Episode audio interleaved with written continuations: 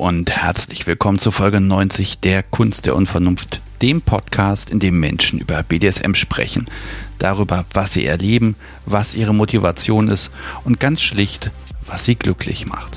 Mein Name ist Sebastian Stix und ich mach's kurz. Die Sonne hat mich besucht und wir haben geredet. Sie hat ihrem Partner vor einigen Jahren gestanden, dass sie BDSM schon ziemlich gut findet und dass das Ganze jetzt mal losgehen müsse. Mit BDSM konnte der jedoch gar nichts anfangen und so kommen wir zum Thema der heutigen Folge. Poli, Poli, Poli. Gleich vorweg, Sonne hat damals alles so gemacht, wie man es nicht machen sollte.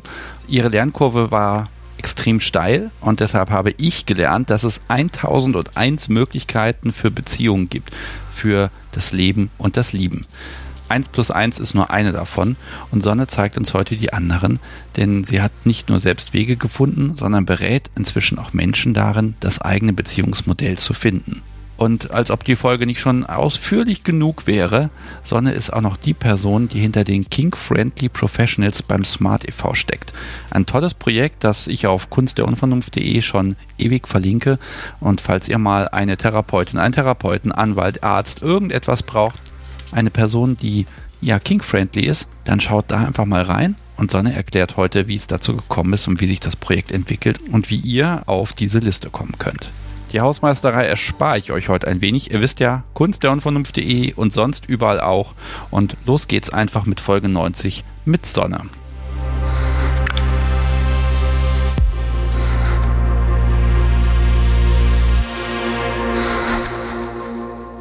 Liebes Publikum, ich habe in meinem wunderschönen Studio Besuch bekommen von Sonne. Hallo. Hallo. Ja, du kommst aus NRW, bist 47 und keine klassische Gästin. Gott, wir werden heute ein bisschen über Poli reden und über BDSM und überhaupt über ganz viele Dinge. Ich freue mich total. Schön, dass du hier bist. Ja, vielen Dank. Ich habe auch voll Bock. Sehr gut. Ja, ähm, ich kann es mal erwähnen. Möglicherweise schneide ich es raus. Ähm, also du hast auf jeden Fall mich gerettet, weil ich habe es diesmal termintechnisch maximal vergeigt. Du warst geduldig mit mir. Also vielen Dank dafür schon mal. Das ist großartig. Liebes Publikum, ihr könnt euch nicht vorstellen, wie entspannt Sonne ist. Und das wird auch eine ganz entspannte Folge. Obwohl ich heute vielleicht mal ein bisschen mehr Kontra gebe als sonst. Werden wir schauen. Okay, worüber reden wir? Sag du es mir, du hast mir vorher extra gesagt, ich soll mich auf dich verlassen, das tue ich jetzt. Okay, verdammt. Okay, ähm, wir reden über BDSM, über dein BDSM. Du bist schon seit na, 20 Jahren in der Szene, habe ich das richtig rausgehört? Ja, plus minus. Ähm, du hast für den Smart e.V. die Kink Aware Professionals aus der Taufe gehoben. Mhm. Das, äh, vielleicht kannst du das mal mit einem Satz kurz beschreiben, damit die Leute auch wissen, dass es sich lohnt, darauf zu warten, dass wir darüber sprechen? Die King Friendly Pro Professional Seite ist eine Seite, auf der man TherapeutInnen und andere Professionals nachschauen kann, wenn man auf der Suche ist, als BDSMer äh, Unterstützung zu finden. Sowohl therapeutisch als auch juristisch, als auch möbelbauerisch. Das ist zumindest die Zukunft. Das Projekt gibt es seit 2021 und wächst. Genau. Und wir werden darüber weiter sprechen und ich habe da auch schon Menschen hingeschickt auf diese Seite. So gesehen ist es auch mal schön, die Person, die dahinter steckt, ein bisschen kennenzulernen. Mhm. Da freue ich mich schon drauf. Ja, und dann reden wir ganz viel über Beziehung und Poli und Möglichkeiten und Lösungen. Schön, wie du das Poli so aussprichst. Wie spreche ich es denn aus? Ja, Poli, ne? ja, ist nicht so deins, wie, ne? Wie spreche ich es denn aus? Was, was, wie ist es vernünftig? Wie spreche ich es richtig aus? Du sprichst es total richtig aus, aber ich bilde mir ein, eine leichte Färbung von deiner Meinung mitzubekommen. Hm, eine Färbung. Ja, das könnte eventuell sein. Also ich habe ja den Poli persönlich ein bisschen ja, abgeschworen, würde ich nicht sagen, aber ich habe festgestellt, dass es in meiner Lebenssituation jetzt einfach nicht zu mir passt. Was aber nicht heißt, dass es nur, weil ich das so sehe, im Podcast ja nicht vorkommen soll. Das Thema ist auch wichtig, das müssen wir heute auch definitiv aufgreifen, weil ich bekomme relativ häufig Mails von Menschen, die da Fragen zu haben und das kommt ja auch in Folgen manchmal vor. Heute geben wir dem Ganzen mal so richtig Raum und dann gucken wir mal, wie wir das einordnen können. Du bist auch beruflich in dem Thema aktiv. Mhm. Da mag ich gleich mal der Transparenz wegen auch äh, einfach gleich mal erwähnt haben.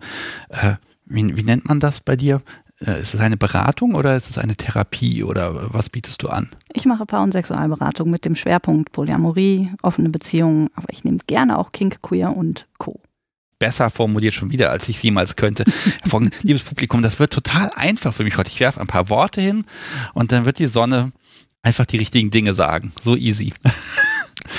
vielleicht, vielleicht ist es dann doch ganz gut, wenn ich gelegentlich dann doch mal ein bisschen Poli sage und wir ein bisschen aneinander reiben können. Ja, wo fangen wir an? Wo fangen wir an? Es ist ja eigentlich in diesem Podcast alte Tradition, dass wir vorne anfangen. Und ja, du berätst nicht nur, du machst auch Kink. Wie bist du zum BDSM gekommen? Wie hat BDSM dich gefunden? Es ist total schön, diese Frage mal gestellt zu bekommen, weil ich rede ja ganz viel über andere Menschen. Über mich rede ich aber in dem Zusammenhang relativ selten. Und ich habe mich schon habe mir schon ganz lange überlegt, was ich dazu sagen möchte. Und tatsächlich muss ich sagen, bei mir war der King schon immer da. Meine ersten Erinnerungen an ähm, Gefühle mit Handlungen verbunden in, zu dem Thema waren so mit neun. Da kann ich mich noch an eine Situation auf einem äh, Garagenhinterhof erinnern. Ich habe das dann ganz lange weggesperrt. Äh, ich hatte ein starkes in Fachkreisen nennt man das internalisiertes Stigma. Das heißt, ich habe mich selbst abgelehnt und es mir selbst nicht eingestehen wollen. Und mein inneres Outing hatte ich dann so ungefähr 2004, 2003, so dass ich gedacht habe, okay, ich lade seit äh, Jahren äh, SM-Stories aus dem Internet runter und irgendwie muss ich mir wohl eingestehen, dass ich auf sowas stehe. Und ähm, habe das dann relativ brachial meinem Partner mitgeteilt und habe ihm ziemlich die Pistole auf die Brust gesetzt, äh, habe es also nicht so gemacht, wie ich es jetzt meinen Paaren empfehle und habe gesagt, äh, das, so bin ich. Äh, das ist jetzt meine Identität, ich muss es allen erzählen und äh, du musst das auch können und wollen und wenn du das nicht willst, dann muss ich es mit anderen leben oder dann musst du gehen. Ein leuchtendes Vorbild. Ja, ganz herrlich, wunderbar. Also okay, okay, vielleicht mag ich da noch ein bisschen früher angreifen. Du hast gesagt, du lädst dann Geschichten runter. Mhm. Ähm, vielleicht erstmal da der Punkt, wie würdest du dein Kink einordnen zum damaligen Zeitpunkt? Er Sub, er Top, er interessiert an allem, Hauptsache pervers. ähm. Ich glaube eher letzteres, aber den Einstieg äh, habe ich definitiv als Sub gehabt. Starke mh, mm, Wünsche nach äh, verhauen werden, Schmerzen, Bestrafung. Überwältigung, äh, Dominanz, also dass ich mich einfach hingeben kann und nicht mehr nachdenken muss bis du deinem Partner davon erzählt hast, wie, wie tief bist du schon eingestiegen? Hm. Also, weil, weil ich ja sage das manchmal, dass es ganz schön unfair ist dem Partner gegenüber, wenn man, sag mal, zehn Jahre Wissens- und Google-Vorsprung hat und dann sagt man, schnapp, und jetzt bitte mal Vollgas, weil ich habe mich jetzt seit zehn Jahren informiert, sei bitte auf meinem Niveau. Das ist natürlich, das kann natürlich niemand. Aber wie, wie lief das bei dir? Wie, wie viel wusstest du schon, bis du dich da geöffnet hast? Ähm, also erstmal muss man das Ganze natürlich ein bisschen einordnen, weil wann hatte ich Internet? Das war, also es war, dieser Prozess stand, äh, fand statt 2004 und äh, meine ersten Erfahrungen mit echtem Internet hatte ich so ja, vielleicht so fünf Jahre vorher. Der Google-Vorsprung war nicht so groß. Zu dem Zeitpunkt gab es noch Newsgroups, gab noch keine großartigen Seiten und die Geschichten hat man auch nur auf sehr zwielichtigen Pornoseiten gefunden. Ähm, also so richtig informiert war ich nicht. Und tatsächlich, obwohl ich schon Jahre damit verbracht hatte, diese Geschichten auszudrucken und zu horten, weil es gab natürlich viel zu wenig, bin ich gar nicht auf die Idee gekommen, dass es vielleicht so Vereine oder Institutionen gibt, die sich da auch von fachlicher Seite mit beschäftigen. Also so groß war mein Wissensvorsprung nicht, aber auch da habe ich trotzdem alles falsch gemacht, indem ich nämlich meinem Partner äh, quasi in dem ersten Gespräch darüber alles so vor die Füße gekotzt habe, zwei Stunden geredet und so ist das und das musst du jetzt akzeptieren und keine Fragen zugelassen, überhaupt nicht auf Grenzen geachtet, ob er das überhaupt hören will, ob ihn das nervös Tools macht oder so. Also da habe ich auch ähm, so richtig gelernt, wie man es nicht machen sollte. Ja gut, aber das ist ja, glaube ich, auch der, ja das natürlich. Es ist eher unangenehm, es staut sich auf und irgendwann kommt dieser Moment. Und wenn, wenn der Partner, die Partnerin dann nicht zufälligerweise total krass psychologisch geschult ist und dann erkennt, das ist gerade der Moment der absoluten Ehrlichkeit, der Offenbarung und dass hier ein, ein wichtiger Innovationssprung stattfindet, Natürlich ist das so, sagst du ja im Prinzip zwei Stunden lang, schlag mich, hau mich, mach die perversen Sachen aus dem Fernsehen mit mir, folter mich, tu alles Dinge, die du selber überhaupt nicht toll findest, über die du dir noch nie Gedanken gemacht hast. Ja. Was soll man da sagen? Äh, wie hat er denn reagiert? Hat er hinterher gesagt, äh, tschüss oder hat er gesagt, lass probieren? Er hat gesagt, ich schlage keine Frauen. Und das wird er auch nie tun. Wir haben über diesen Moment noch sehr häufig gesprochen, weil ich bin mit diesem Menschen nämlich immer noch sehr eng liiert. Und ich weiß heute, dass wenn ich nicht gesagt hätte, ich will das friss oder stirb, sondern gesagt hätte, boah, so geht's mir, was machen wir denn damit, äh, wäre das alles vermutlich kein großartiges Problem gewesen.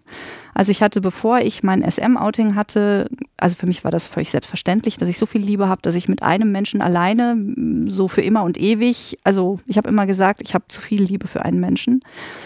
Das, das hatte ich vorher schon mal so anklingen lassen und da hat er sehr klar gesagt, nee, mit mir nur Monogamie. Deswegen wusste ich, dass äh, wenn er sagt, ich schlag dich nicht, dass das äh, im Umkehrschluss bedeutet, dann werde ich auch nicht geschlagen, äh, weil er ja monogam leben möchte. Und äh, ja, die Reaktion, also wie das Gespräch genau abgelaufen ist, weiß ich nicht mehr. Ich weiß nur so, dass der Gist war, nee, ich schlag keine Frauen. Und dann habe ich gesagt, ja, dann musst du damit leben, dass ich, dass ich mir das irgendwo anders hole. Und er hat damals in meiner Erinnerung, ich weiß nicht, wie es wirklich war, tatsächlich, war so unter Strom und im Ausnahmezustand. Es war so äh, mindblowing für mich, in meiner Erinnerung war es so, dass, dass er gesagt hat, ja gut, dann, dann mach halt. Dann muss ich da irgendwie mit um. Und ich hatte eben erzählt, dass ich nicht vorhabe, jetzt irgendwie im Internet zwielichtige Gestalten rauszusuchen, sondern äh, ich hatte damals schon Smart Rhein-Ruhr kennengelernt und habe halt gesagt, ich werde da hingehen, mal zu so einem Stammtisch und mal gucken, was dann passiert. Okay, das war jetzt long story, very short. ja. Lass mich nochmal so ein bisschen gucken auf die Erkenntnis du liest Geschichten, das erregt dich, das macht Spaß. Und dann kommt dieser Moment, ich will das erleben. Mhm. Ist das einfach? Und das war auch ein Prozess, der über Jahre ging. Mhm. Also diesen, diesen Vorsprung hattest du auch noch. Mhm. Und auch den, den Smart Ruhr, zu dem Zeitpunkt des Gesprächs kanntest du den auch schon. Ich glaube, ich war einmal da gewesen. Vor dem Gespräch mit deinem Partner? Ja, ich muss jetzt echt nachdenken. Zumindest hatte ich Kontakt. Aber dass ich wirklich regelmäßig hingegangen bin, das war definitiv erst nach dem Gespräch mit meinem Partner. Ich sag mal so, Smart hat nicht dazu beigetragen, dass das Thema in der Versenkung verschwinden kann, äh, weil ich habe direkt äh, bei meinem, einem meiner ersten Besuche dort, ich glaube, es war eine Lesung von Axel oh, Scheffler, nee, wie hieß denn der? Ein Comic-Autor. Ähm, ich weiß es aber nicht mehr genau. Es war jedenfalls eine Lesung und ähm, es saßen ganz viele BDSMer in dem Raum in Bochum und es kam ein Paar rein, das ein frisch geborenes Baby im Maxikosi dabei hatte. Und dieses Baby wurde offensichtlich das erste Mal gesehen in diesem Kontext und es stand ein anderes Paar auf und die haben sich zu viert begrüßt und jemand hat mir halt gesagt, dass, dass diese Menschen ein Viererpaar sind und alle waren so voller Liebe mit diesem Kind und ich habe nur gedacht, Alter, wie geil ist das denn? Dieses Baby wird überschüttet von vier Menschen, die es lieb haben. Ich will Räume haben, die ich will eine Zukunft haben, wo das immer so ist. Okay, also man, man, merkt, ne, du warst wirklich in deinem Beziehungs-, in deinem Lebenskonstrukt eine Person und das war's und mit anderen Menschen tauscht man sich auch nicht über Sexualität aus oder so. Korrekt. Das war alles dort. Liebes Publikum, wenn ihr den Smart Rhein-Ruhr, wenn ihr jetzt nicht genau wisst, was das ist, Folge 73, Smart Rhein-Ruhr e.V., ein ur-uralter BDSM-Verein in NRW mit ganz lieben Menschen. Und da habe ich auch mit Angelique und Matthias gesprochen. Hört die Folge ruhig mal an. Da wird ein bisschen erklärt, was so alles möglich ist, wenn man einfach so ein Netzwerk wirklich aufbaut. Jetzt hast du da deine Geschichten, du hast ein bisschen gegoogelt oder Informationen beschafft, deinem Partner Bescheid gesagt, aber du bist die einzige BDSMerin auf der Welt. Und jetzt besteht die Möglichkeit, irgendwo hinzugehen, wo noch andere so sind. Ähm, das ist ja ein Umbruch. Und gerade wenn dein Partner gesagt hat, nee, ich mach das nicht, dann bist du ja wirklich alleine auf der Welt. Das erste Mal in Szene treten, Menschen kennenlernen, die deine Gedanken teilen können. Wie war das? Es war unglaublich groß. Es war unglaublich bedrohlich. Aber der Leidensdruck war definitiv größer. ähm, ja. Also ich bin ein sehr extrovertierter, zugänglicher Mensch, der schnell Kontakte knüpfen kann. Also ich war nervös, die Angst hielt sich in Grenzen und ich habe ähm, mit der Bochumer Gruppe, äh, Bochumer und Essener Gruppe habe ich damals besucht, unglaublich viel Glück gehabt. Ich habe einen Menschen getroffen, der mich immer noch begleitet, mit dem ich immer noch Seminare mache, ähm, der mich, der ziemlich schnell gecheckt hat. Da ist jemand, der äh, super engagiert sein kann und der mich auch eingebunden hat in Gruppenarbeit und so. Das ging alles ziemlich schnell. An die ersten ein, zwei Treffen kann ich mich nur bruchstückhaft erinnern, weil es für mich, also ich hatte einen Puls da, glaube ich, äh, ja.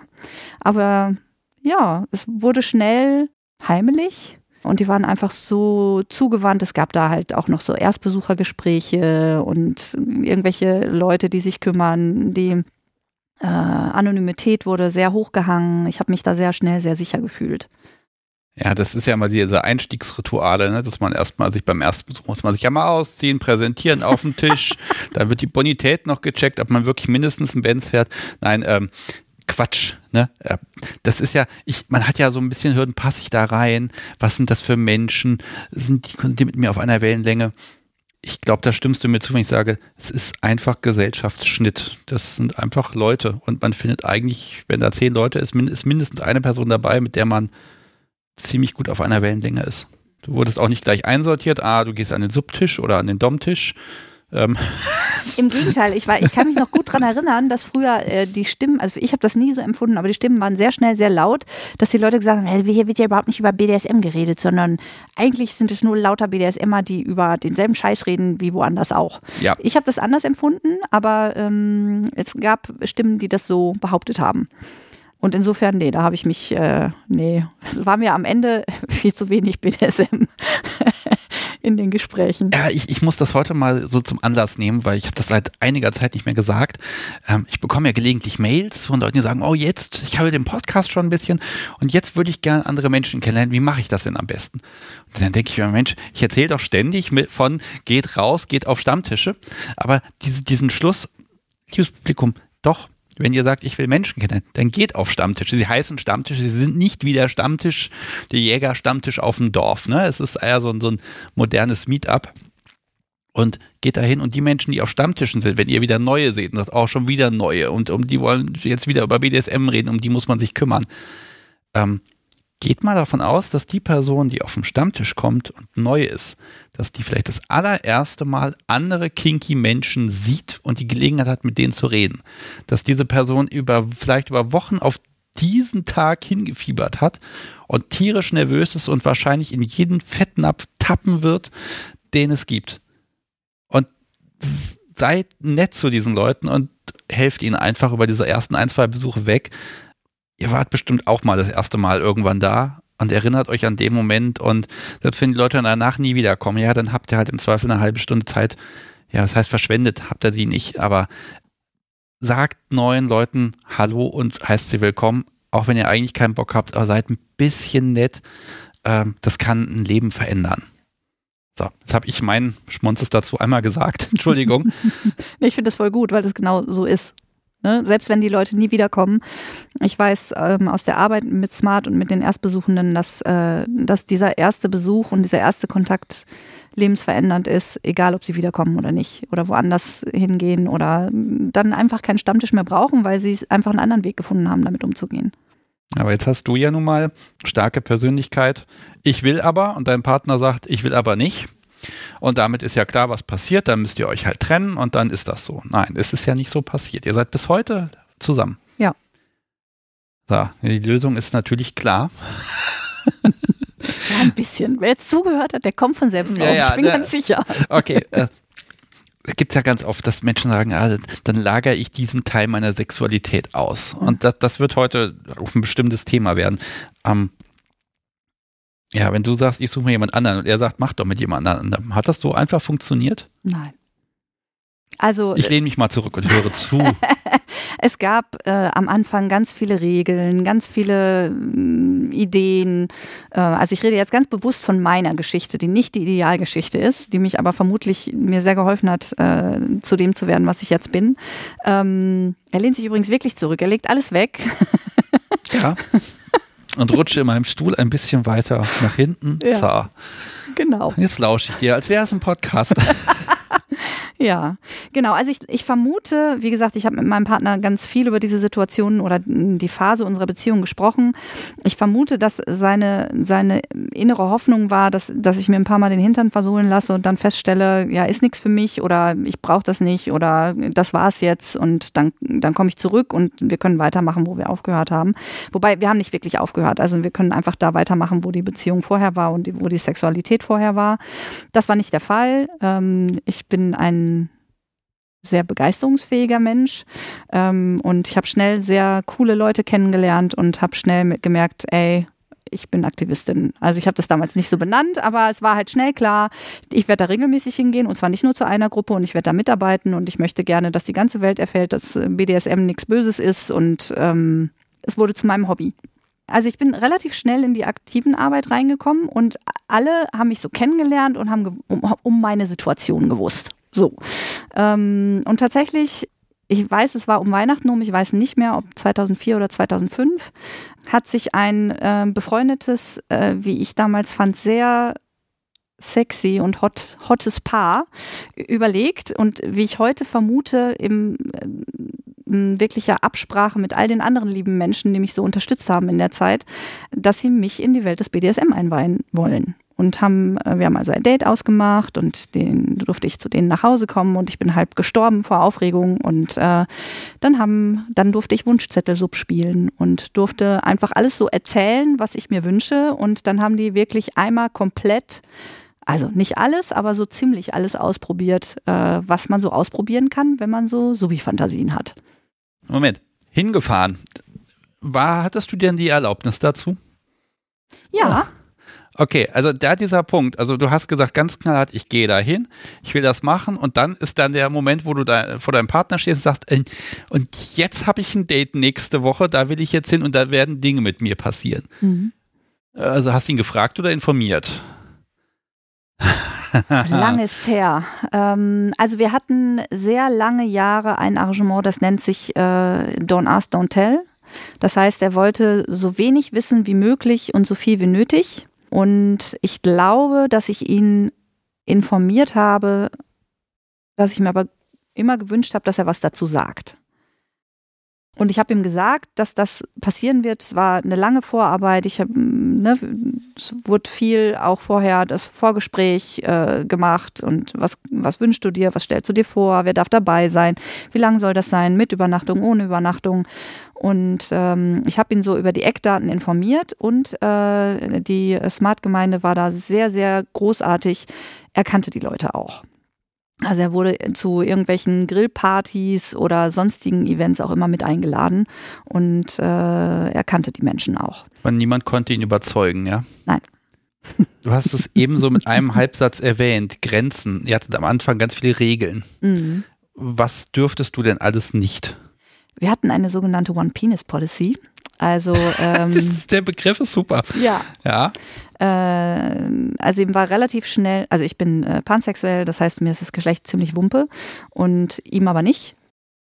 Im Grunde genommen hat er mir erlaubt, Dinge zu tun mit anderen Menschen, die er mir nicht geben kann.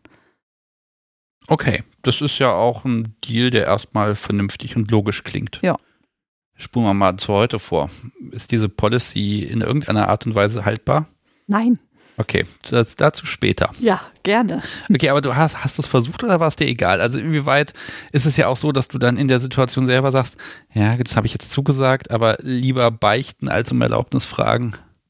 Also ich hab, äh, hoffe, dass ich nichts gemacht habe, was ihm nicht gefallen hat man muss ja dabei sagen, ich habe nicht alles erzählt, aber ich habe schon versucht, seinen Wünschen nachzukommen und ich bin ein extrem treuer und loyaler Mensch. Ich würde nie auf die Idee kommen, irgendwas zu tun, was, was er als Betrug sieht. Nicht, dass ich es nicht trotzdem getan hätte, weil er es anders sieht als ich, aber ne, der Deal war äh, nicht mit einem Mann, äh, vor allem sexueller Kontakt, nicht mit einem Mann. Und das habe ich durchgehalten und auch gut durchhalten können, weil ich so heiß darauf war, diese Erfahrung zu machen, die BDSM-Erfahrung, dass ähm, mir das erstmal wurscht war, ob es ein Mann oder eine Frau ist, obwohl mich der Mann schon mehr angemacht hat. Ja, jetzt ist, glaube ich, dieser Hacken, was, also wenn das jetzt hier Menschen hören, die BDSM nicht so toll finden und sich über diesen Podcast informieren wollen, was das so mhm. ist.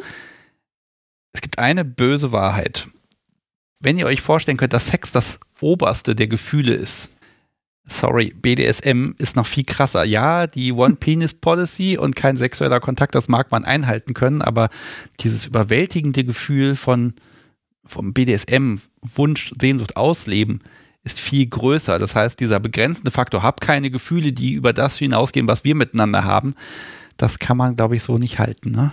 Nein das kann man nicht halten, aber in, in meiner Welt ist das einfach an ganz anderen Stellen im Körper lokiert. Also ne, diese Begeisterung und also die Seite, meine BDSM-Seite, die ist so tief und so brachial und an, an, archaisch und einfach in einer ganz anderen Ecke. Ja, das hat einfach mit vielen anderen Gefühlen gar nichts zu tun. Und deswegen war es auch kein Problem, dass äh, sexueller Kontakt mit Männern tabu war. Okay, jetzt bist du bei dem Pärchen zu Hause. Ja. Mit gutem Gewissen und einem, einem langen, langen, langen Wunschzettel. Ja. Was stand denn da ganz oben drauf? Hm, gehauen werden auf jeden Fall. Und da gibt es ja 700 Millionen Möglichkeiten. Fixieren war mit drauf. Äh, auf jeden Fall insgesamt, also das stand nicht drauf, das haben sie mir umsonst geschenkt, quasi ohne Wunsch geschenkt. Äh, einfach verschiedene Körperempfindungen, Wadenbergrad, Seile, Tücher, ne, Wachs, so was man so alles tun kann. Ja, das haben sie dann getan. Ich überlege gerade, wie weit ich ins Detail gehen will und ich glaube, das ist äh, tiefer mag ich nicht gehen. Ich werde versuchen, da nicht zu tief zu bohren. Oh, das, du darfst bohren, wie du willst. Ich, ich werde gucken, dass ich auf mich aufpasse. Okay. Jetzt hat dein Partner ja gesagt, er wird keine Frauen schlagen. Mhm. Aber von Fesseln und DS und mhm. solchen Dingen hat er ja nicht gesprochen. Also inwieweit wäre es da nicht doch möglich gewesen, zumindest ein Teil mit ihm zu erleben? Also wie weit hast du versucht, mit ihm dann doch Kompromisse zu finden? Tja, also ich, ich betone nochmal, dass unsere Beziehung inzwischen 22 Jahre andauert. Äh, also die zeitliche Reihenfolge und wann, was, wie, das kriege ich nicht mehr so ganz überein. Ich kann sagen, dass wir verschiedene Techniken probiert und manche Kleinigkeiten auch integriert haben. Zu dem Zeitpunkt war das keine Option für mich, weil ich so durstig und so gierig war und so unsicher gleichzeitig.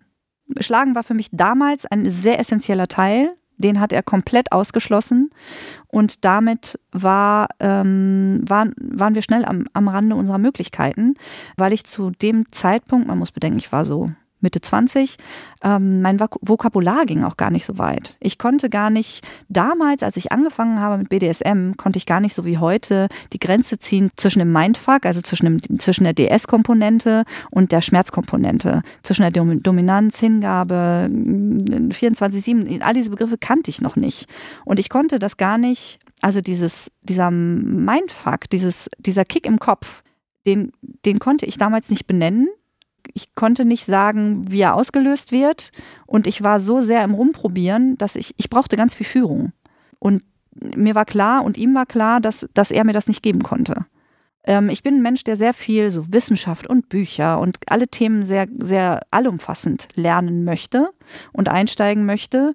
Und das unterscheidet uns auch bis heute. Und er hat überhaupt keine Lust darauf, sich so intensiv mit etwas zu beschäftigen. Und deswegen war klar, nicht mit ihm. Okay, auch umgekehrt nicht. Wenn er sagt, ich schlage keine Frauen, heißt es ja nicht, dass er nicht geschlagen werden möchte. Das, also er das auf seine eigene Art auch Also ich mag noch so ein bisschen drauf rumreiten, auf diesen, wo sind noch Gemeinsamkeiten, wo ist eventuell noch eine Basis, wo man hätte was miteinander probieren können. Ich sehe schon, mhm. die gab es offenbar an der Stelle nicht. Mhm. Aber ähm, hätte es sich gelohnt, danach zu suchen? Hättet ihr was gefunden aus heutiger Sicht? Aus heutiger Sicht hätte man da deutlich mehr Spielraum gehabt, als ich es damals empfunden habe, als er es damals empfunden hat.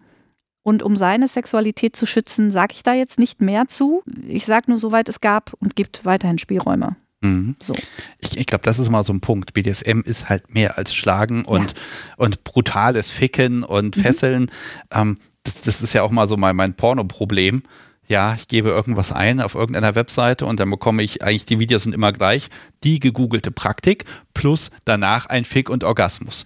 Und dann gebe ich was anderes ein und dann bekomme ich die Praktik und danach ein Fick und Orgasmus. Männlichen Orgasmus. Ja, oder die Frauen kriegen halt vibrierende Wahnsinnsgeräte angeschlossen und dann kommen sie irgendwie vier, fünf Mal und es ist alles ganz fürchterlich. Also äh, das langweilt mich inzwischen so fürchterlich, ja, das stört mich einfach. Ich denke so, oh, muss das denn immer sein? Ja, also das, äh, enttäuscht mich gerade ein bisschen. So, probiert, gemacht. Wunschzettel-Session gehabt. Mhm. Wahnsinn. Was danach denn besser? War das Feuer ein bisschen abgekühlt? Natürlich nicht. Ich hatte mehr Lust denn je, äh, solche Dinge zu erleben. Und dann äh, hatte ich das große Glück, dass sich eine Partnerschaft ergeben hat, tatsächlich innerhalb der BDSM-Gemeinde zu einer Frau. Ich war sehr verliebt, sie war sehr verliebt und wir waren lange zusammen. Sie war dumm, ich war sub. Und das konnte mein Partner einigermaßen ertragen. Ähm, und ich betone das so, ich würde auch das so nie wieder machen äh, wie ich es damals gemacht habe. Es war, ich habe so ganz klassische Fehler gemacht. Äh, ne, es gab ja, es ist ja quasi ein V gewesen. Also ich habe eine Liebesbeziehung zu ihr gehabt, eine Liebesbeziehung zu ihm und die beiden mochten sich nicht besonders. Dazu habe ich auch beigetragen, weil ich mich immer bei ihr, bei ihm beschwert habe und bei ihm bei sie. Oh, oh, sehr schön. Wie gesagt, alle Fehler, die es so gibt in dem Metier, habe ich vermutlich gemacht. Ja, ganz ehrlich, da bist du aber nicht die erste und Nein. auch nicht die letzte und ich weiß auch nicht, aber ob man gerade im BDSM, ob man immer alle Fehler vermeiden muss. Ne? Also man darf auch Fehler machen, man muss halt die Konsequenzen ertragen.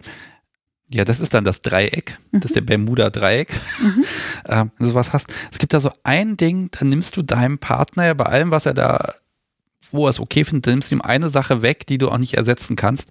Das ist nämlich Zeit. Mhm. Inwieweit ist Zeit das Problem? Weil, ja, im Grunde bist du dann einfach mal nicht da. Und mhm weder bei ihr noch bei ihm. Also du musst irgendwie Stunden erfinden und den Tag länger machen, damit mhm. alle glücklich sind. Äh, wie weit war das ein Konflikt? Also da gibt es zwei Antworten drauf, nämlich einmal die Antwort von mir jetzt als Polypaartherapeutin. Äh, da gibt es natürlich eine Antwort drauf. Ich habe es damals als sehr belastend empfunden, äh, weil ich schon immer ein Mensch war mit 700 Hobbys wollte beiden eine vollwertige Partnerin sein. Das heißt, ich wollte sie betüddeln, wenn es denen schlecht ging. Ich wollte an alle Jubiläen denken ähm, und, und diese ganze Mental Load, die eine Beziehung mit sich bringt, äh, zu 110 Prozent erfüllen. Und das hat mich ziemlich überfordert. Das war etwas, das ziemlich anstrengend war, was die Zeit angeht. Also es gab keine Eifersüchteleien oder so. Ähm, es waren beide eigentlich mit dem Zeitkontingent zufrieden, das sie bekommen haben. Also das hat eigentlich ganz gut geklappt, aber ich war überfordert, weil ich mir, ich äh, bezeichne mich nicht umsonst manchmal als viel will und mir war es auf beiden Seiten zu wenig. Ja, am liebsten würde man einfach beide in ein Haus holen wollen, ne? Ja, und es war klar, dass das nicht geht. Mhm. Ja, wenn die sich auch nicht so wirklich mögen. Muss das denn eine Beziehung zu ihr sein? Also es gibt ja noch die, die klassische Lösung, die Spielpartnerschaft. Mhm. Da hat man jemanden, mit dem trifft man sich ein, zweimal im Monat dann spielt man ein paar Stunden miteinander. Es wird auf gar keinen Fall übernachtet. Das geht gar nicht. ähm, und ja, zusammen essen, ja, das ist auch schon so grenzwertig, weil das, also merkst du schon, ne? das sind so diese, diese Dinge, die mir jetzt auch in meinem Podcast, E-Mail-Postfach so ein bisschen reinkommen, wo Menschen Konstrukte suchen, mit denen alle Beteiligten leben können. Mhm. Was hat gegen eine Person, mit der man einfach nur spielt, ohne Emotionen und Gefühle und Sexualität? Was hat dagegen gesprochen, das zu versuchen? Hat nicht so gekickt. Ähm, ich hatte so ein paar Spielbeziehungen tatsächlich, aber das war nie was Dauerhaftes, weil der Kick nicht so war. Und das war auch nicht geplant, dass ich, dass ich mich in diese Frau so verliebe und dass sie sich in mich so verliebt. BDSM-technisch bin ich nie geiler gekickt worden als von dieser Frau, weil einfach da so viel Emotionalität auch mit bei war. Was hat dich denn gekickt? Was ist dein BDSM? Wo ist dein, das Ding, was dich anspricht? Was, womit hat sie dich gekriegt? Äh, mit dem Stärkersein. Also ich, ich, bin, ich bin gerne bratty.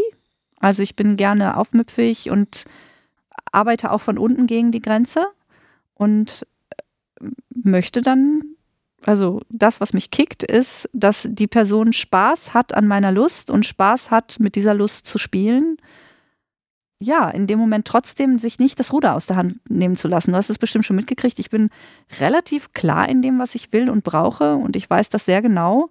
Und das, was mich, was mich kickt, ist, dass da jemand ist, der mich sieht, wirklich sieht, weiß, was ich, was ich, womit er mich gerade ärgern kann und womit er mich gerade glücklich machen kann und das einfach so macht, wie es dieser Person gefällt. Lass mich mal, das ist immer die gemeine Frage, lass mich mal ganz stumpf auf Praktiken kommen.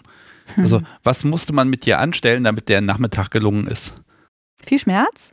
In Form von Schlagen oder auch so dumpfer Schmerzklammer, Strom, Nadeln, Gedöns. Also Boah, ne, mit Strom und Nadeln, also kann ich nicht so richtig was anfangen. Und da sind wir wieder bei dem Punkt, wenn mein Dom oder meine Domse denkt, das ist mir jetzt egal, musste trotzdem durch, dann gehe ich da natürlich trotzdem mit bis zu einem gewissen Punkt. Aber da kann ich nicht so mit anfangen. Bei mir geht es viel um Schlagen, gerne die Rückseite, Rücken, Hintern, Einfach ja. weil man schlagen kann oder mit Motivation, also zur Strafe? Ich finde den Strafaspekt sehr spannend, aber tatsächlich, ich stehe einfach auf den Schmerz, weil den Schmerz, der holt mich voll raus. Also den kann ich nicht mehr ignorieren. Ja, wenn es um Körper, ich bin jemand, äh, meinen Kopf leise zu kriegen, ist ganz schön Arbeit. Und mit Schmerz kriegt man den leise.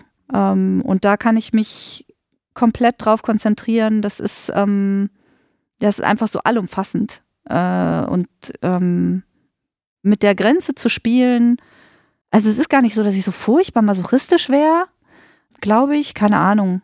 Kann man das messen, weiß ich nicht. Aber mit dieser Grenze zu spielen, wo ist die Lust, wo fühlt sich schön an, wo tut es weh, wo tut es zu weh, das macht mir richtig Spaß und das kann ich auch stundenlang.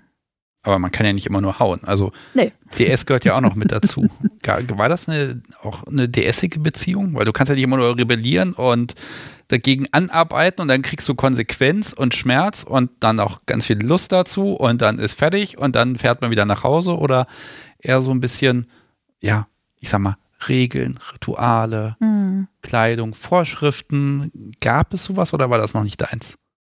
Ja, das ist äh, aus meiner Sicht ähm, der Grund, warum diese Beziehung gescheitert ist, äh, weil wir da unterschiedliche Ansprüche hatten. Also bei ihr gab es durchaus den Wunsch nach 24-7 und Erziehung und äh, völlige Hingabe und äh, du musst das machen, weil ich das will. Und bei mir war dieser Wunsch nicht so sehr da.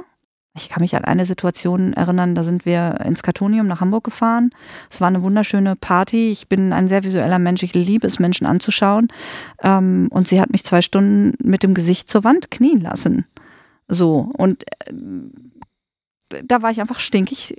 So, weil ich dachte, Alter, ich, das Wochenende kostet uns so und so viel. Ja, okay, sie gibt den Ton an, aber das, also, das war so, da wollte sie halt klar ist egal. Ich weiß nicht, was sie wollte. Vielleicht hat sie auch gedacht, das macht mir super Spaß und ich habe nicht klar kommuniziert, ähm, weil tatsächlich ähm, das ist eine Seite, die mir, die über die ich nicht so gerne rede im BDSM, die aber definitiv Gehör braucht. Ähm, es gibt Menschen, die traumatisiert sind es gibt kleine und größere Traumata und es gibt Menschen, die mit ihren eigenen Grenzen manchmal nicht so gut umgehen. Und ich glaube, dass es Zeiten in dieser Beziehung gab, wo wir beide mit unseren Grenzen nicht so umgegangen sind, wie es dieser Beziehung gut getan hätte. Ja, na gut, aber ihr seid ja auch beide am Ausprobieren, am Machen, am Entwickeln. Mhm. Und dann macht man auch mal Fehler. Das gehört einfach ja dazu und das fühlt sich dann auch mal scheiße an. Ja, ne? und das ich, hat es. Ja, ja, ja das ist ja auch. Und es hat mich dazu gebracht, Entschuldigung, ich habe dich unterbrochen, aber es hat mich dazu gebracht, zu sein, wo ich jetzt bin. Ne? Mir diese Grenzen aufzuzeigen und zu merken, okay, das hat sich scheiße angefühlt. Warum denn eigentlich? Wir haben es beide gut gemeint. Wieso ist das so schief gegangen? Darüber zu reden. Und da haben wir beide viel gelernt und ja. Gut, aber das heißt, von, von der Art des Spiels her war das dann beendet. Also du hast jetzt nicht irgendwelche Regeln mit nach Hause genommen. Ach, du meinst, ob ich, ob sie mir per SMS oder naja, sagen wir mal, klare Ansage, oh, wir, wir verabschieden uns jetzt, wir sehen uns ähm, in drei Tagen wieder. Mhm. Bis dahin bitte mal keusch bleiben. Mal ja, als Beispiel. Doch, das ist passiert. Okay, jetzt kommen wir dann mal zu dem Punkt. Jetzt bringst du nämlich Impact mit nach Hause. Mhm. Du kommst nach Hause. Dein Partner hat das alles abgesegnet. Es ist, er ist damit okay. Er ist nicht mhm. begeistert, aber okay. Jetzt ist dein Hintern blau, also seine Partnerin ist beschädigt. Ja, dann beschwert die sich auch noch, dass das alles weh tut und vielleicht noch ein bisschen Pflege. Kannst du mich mal einreiben? Ich weiß mit welchen Pflege, keine Ahnung. Ich spekuliere erstmal nur. Gewagt. Und dann will er mit dir auch noch in die Kiste steigen. Dann sagst du, nee, ich darf nicht. Also mal als mhm. Drama, ne? Kost, bist nicht da, dann bringst du Spuren und sowas mit, dann bist du auch noch völlig euphorisiert wegen jemand anderem und dann wird er in dem, was er mit dir tun kann, auch noch eingeschränkt weil da möglicherweise irgendwelche noch so geil im Kopf geile Regeln sind, die ihn aber dann doch irgendwie betreffen. Das ist ein ganz schönes Paket, was die Person dann tragen muss. So, das ist erstmal meine Horrorvision. Wie war es denn wirklich? Du bist nach Hause gekommen und dann? Also erstmal fällt mir wieder auf, was für einen großartigen Partner ich habe, dass er das äh, mögliche Horrorszenario durchgestanden hätte, hatte aber nicht, weil wir immer darauf geachtet haben, dass es keine Regeln gibt, die ihn einschränken so. Also wenn es um Keuschaltung ging oder so, dann war das nur mit mir alleine. Also wenn äh, mein Partner auf die Idee gekommen ist, äh, dass ich jetzt einen Orgasmus haben darf, dann äh, musste ich mich dem nicht verweigern. So. Und äh, ja, mit den, mit den anderen, also was so, äh, rat mich mal ein oder aua, das tut weh oder auch dieses unglaubliche Dauergrinsen habe ich versucht, so gering wie möglich äh, zu halten und ihn damit nicht zu belasten. Ja, es spielt auch so ein schlechtes Gewissen mit rein. Na klar. Und dann ist man natürlich auch besonders nett und lieb zum Partner, obwohl man eigentlich gar nicht will, aber man hat ja dieses Schuldgefühl. Ja. Ich wollte dir das alles gar nicht einreden, aber ich treffe es ja offenbar so ein bisschen. Puh, das ist schon heftig. Wie lange wie lang ging denn diese Beziehung mit ihr? Äh, auch da, ne, ich führe ja kein Buch darüber, ich würde schätzen so drei Jahre etwa. Also das sage ich immer, wenn wir darüber reden. Es gab aber auch Phasen, wo es dann on-off so ein bisschen ging, wo wir auch mal eine Weile uns nicht gesehen haben. Es war einfach für alle Beteiligten relativ schwierig, weil wir nicht das Handwerkszeug dazu hatten, was, also mh, mm, im Verein gab es ein paar Paare, die aufgrund unterschiedlicher Neigungen beziehungsweise äh, Vanilla und ähm, Kingstar in einer Beziehung äh, geöffnet hatten, aber so richtig wusste keiner, wie, was schlau ist und was nicht schlau ist. Einer der Gründe, warum ich jetzt das tue, was ich tue, weil ich möchte, dass es anderen Menschen anders geht. Äh, was muss ich beachten in der Dreierbeziehung? Wie wichtig Informationen sind? Ja, was ich wem erzähle, spielt eine Rolle für die Beziehungsdynamik ja, es wurde dann irgendwann schwieriger und schwieriger. Und äh, es wurde zwischen mir und ihr schwierig, es wurde zwischen mir und ihm schwierig, es wurde zwischen den beiden schwieriger und irgendwann ist es halt, hat es nicht mehr getragen. Mhm. Ja, das Spannende ist immer zu überlegen, im Rückblick hätte man das dann einfach vernünftigerweise schon ein halbes Jahr früher beenden sollen. Vermutlich. Ich ja? weiß es nicht. Das ist ja mal dieser Punkt. Irgendwann ist es dann so, oh Gott. Ne? Ähm, ich, ich spekuliere natürlich ganz viel. Es gibt immer diesen wunderbaren Lösungsansatz. Da sagt man, okay, also ich mag das mit dir nicht machen, liebe Partnerperson, such dir doch auch eine andere Person, die das auch mit ihrem Partner nicht machen kann. Mhm. Dann ne, hat man, beide haben dieselben Perspektiven, möglicherweise die gleichen Regeln und hört sich doch so super an, ne? Wäre ja auch eine Perspektive gewesen, nach ihr sich dann jemand zu suchen, der selber zu Hause eine Frau sitzen hat, äh, unter gleichen Voraussetzungen. Dann hätten sich nämlich dann die anderen beiden Partner noch zusammentun können, weil die haben ja beide diese Perversen im Haus. Mhm. Und dann können die mal miteinander spielen gehen mit der Eisenbahn. Ähm, Entschuldigung. äh, also wäre ja ein logischer Lösungsansatz. Mhm. Und der funktioniert auch an vielen Stellen. Tatsächlich. Also, ja, also wenn ich äh, Paare bei mir habe, die äh, solche Situationen haben, ist es immer günstig, wenn die Personen, mit denen sie sich dann zusammentun, einfach passen, weil eben, ne, also als ich damals mit meiner Freundin zusammen war, die Zeiten, wo sie auch einen Hauptpartner hatte, liefen auf jeden Fall eindeutig ruhiger, weil eben die Erwartungen auch in, gewisse, in gewisser Weise angepasst wurden. Ähm, was letztendlich wer braucht und was günstig für welche Dynamik ist, entscheidet die Beziehung, die Dynamik und das, was die Leute brauchen. Also es ist ganz unterschiedlich. Aber ja, es wäre klug vermutlich gewesen, so jemanden zu finden. Aber es gab auch ganz viele Gründe, die dagegen gesprochen haben, äh, weil äh, perfekte PartnerInnen wachsen ja leider nicht auf Bäumen. Und es gibt auch keine Kataloge, wo man hingehen kann. Und ich habe diese Person damals nicht gefunden. Ich habe aber auch nicht konkret danach gesucht, weil, das darf man nicht vergessen, weiterhin Schuldgefühle, internalisiertes Stigma, Angst davor, was heißt das überhaupt für meinen Partner? Äh, können wir dauerhaft zusammenbleiben, wenn ich dauerhaft nicht das kriege, was ich will und er dauerhaft nicht das kriegt, was er will? Also es gab ja immer wieder große Phasen des Zweifels und der Angst und wie kann das funktionieren? Und heißt das nicht eigentlich, dass wir nicht zusammenpassen, weil überall gibt es ja diese Idee von der einen oder dem einen und alle Bedürfnisse müssen innerhalb dieser Beziehung erfüllt werden. Und dieses, dieses mononormative Narrativ hatte auch ich natürlich im Kopf. Es war nur klar, mit dieser Person hat es so nicht mehr funktioniert, aus vielen Gründen.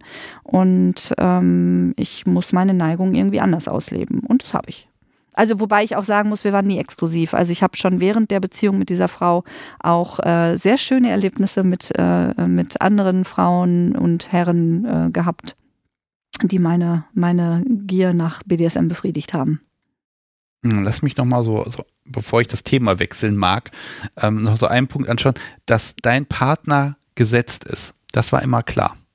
Weil man ja. kann sich diesen ganzen Stress kann man ja auch einfach abschaffen, indem man sagt, ich fange nochmal neu an. Zack. Ja, das war keine Option. Nie wirklich. Also das ist nicht so, dass wir beide nicht mal gezweifelt hätten. Ne? Ähm, ich glaube, das tut jeder. Also, in, also wer mir erzählt, er ist 22 Jahre immer happily married gewesen, äh, das ist Quatsch. Aber im Grunde genommen war das immer gesetzt, ja. Weil wir auch, wir haben unser Leben geteilt und wir tun es noch. Das ist ja der Punkt. So eine Beziehung besteht ja aus mehr als ja, wir haben uns lieb und gehen alle drei Monate mal in die Kiste, sondern man, man teilt ja ein Leben. Genau, und eine Lebensplanung auch. Ne? Also man kann das ja durchaus unabhängig voneinander sehen und an vielen Stellen mag das sinnvoll sein, das zu tun. Wir haben es damals nicht und wir haben uns ein Leben gemeinsam aufgebaut. Und äh, ja. Nachdem wir dich jetzt selbst als äh, das abschreckendst mögliche Beispiel gesehen haben, lass uns doch mal über ja, das gesamte Monopoly-Spiel reden. Mhm. Vielleicht mal als erstes, wenn du Paare beraten darfst und kannst, wie hast du dich dafür qualifiziert? Gibt's, da kannst du da eine Kurzform geben? Äh, meine Qualifikation ist die Frage, okay. Ich bin gelernte Kfz-Mechanikerin, studierte Biologin und bin über diesen Weg in der Pharmabranche gelandet und war da äh, Manager über Jahr, lange Jahre und habe dort eine Coaching-Ausbildung bekommen. Bin inzwischen auf dem Weg zur systemischen Familientherapeutin. Das ist meine Qualifikation. Das ist ja schon mal ein Weg. ja. Okay, und gerade wenn du sagst Pharmabranche, ich weiß, dass was die an internen Fortbildungen machen, echt der Kracher ist. Also, weil bei denen lohnt sich auch, wenn Erfolge kommen. Ja.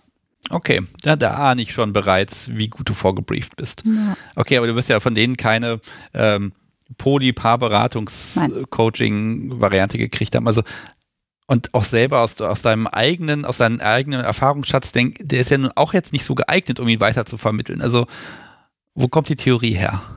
Äh, nee, bei mir kommt die Praxis her, tatsächlich. Ähm, also ich habe die Coaching-Ausbildung bei, äh, bei meinem Arbeitgeber gemacht und äh, habe lange Jahre Menschen begleitet auf ihrem Leb Lebensweg äh, und war immer sehr frustriert darüber, dass ich sie nicht privat also auch die privaten Erfolge auf meine, meine Kappe schreiben konnte.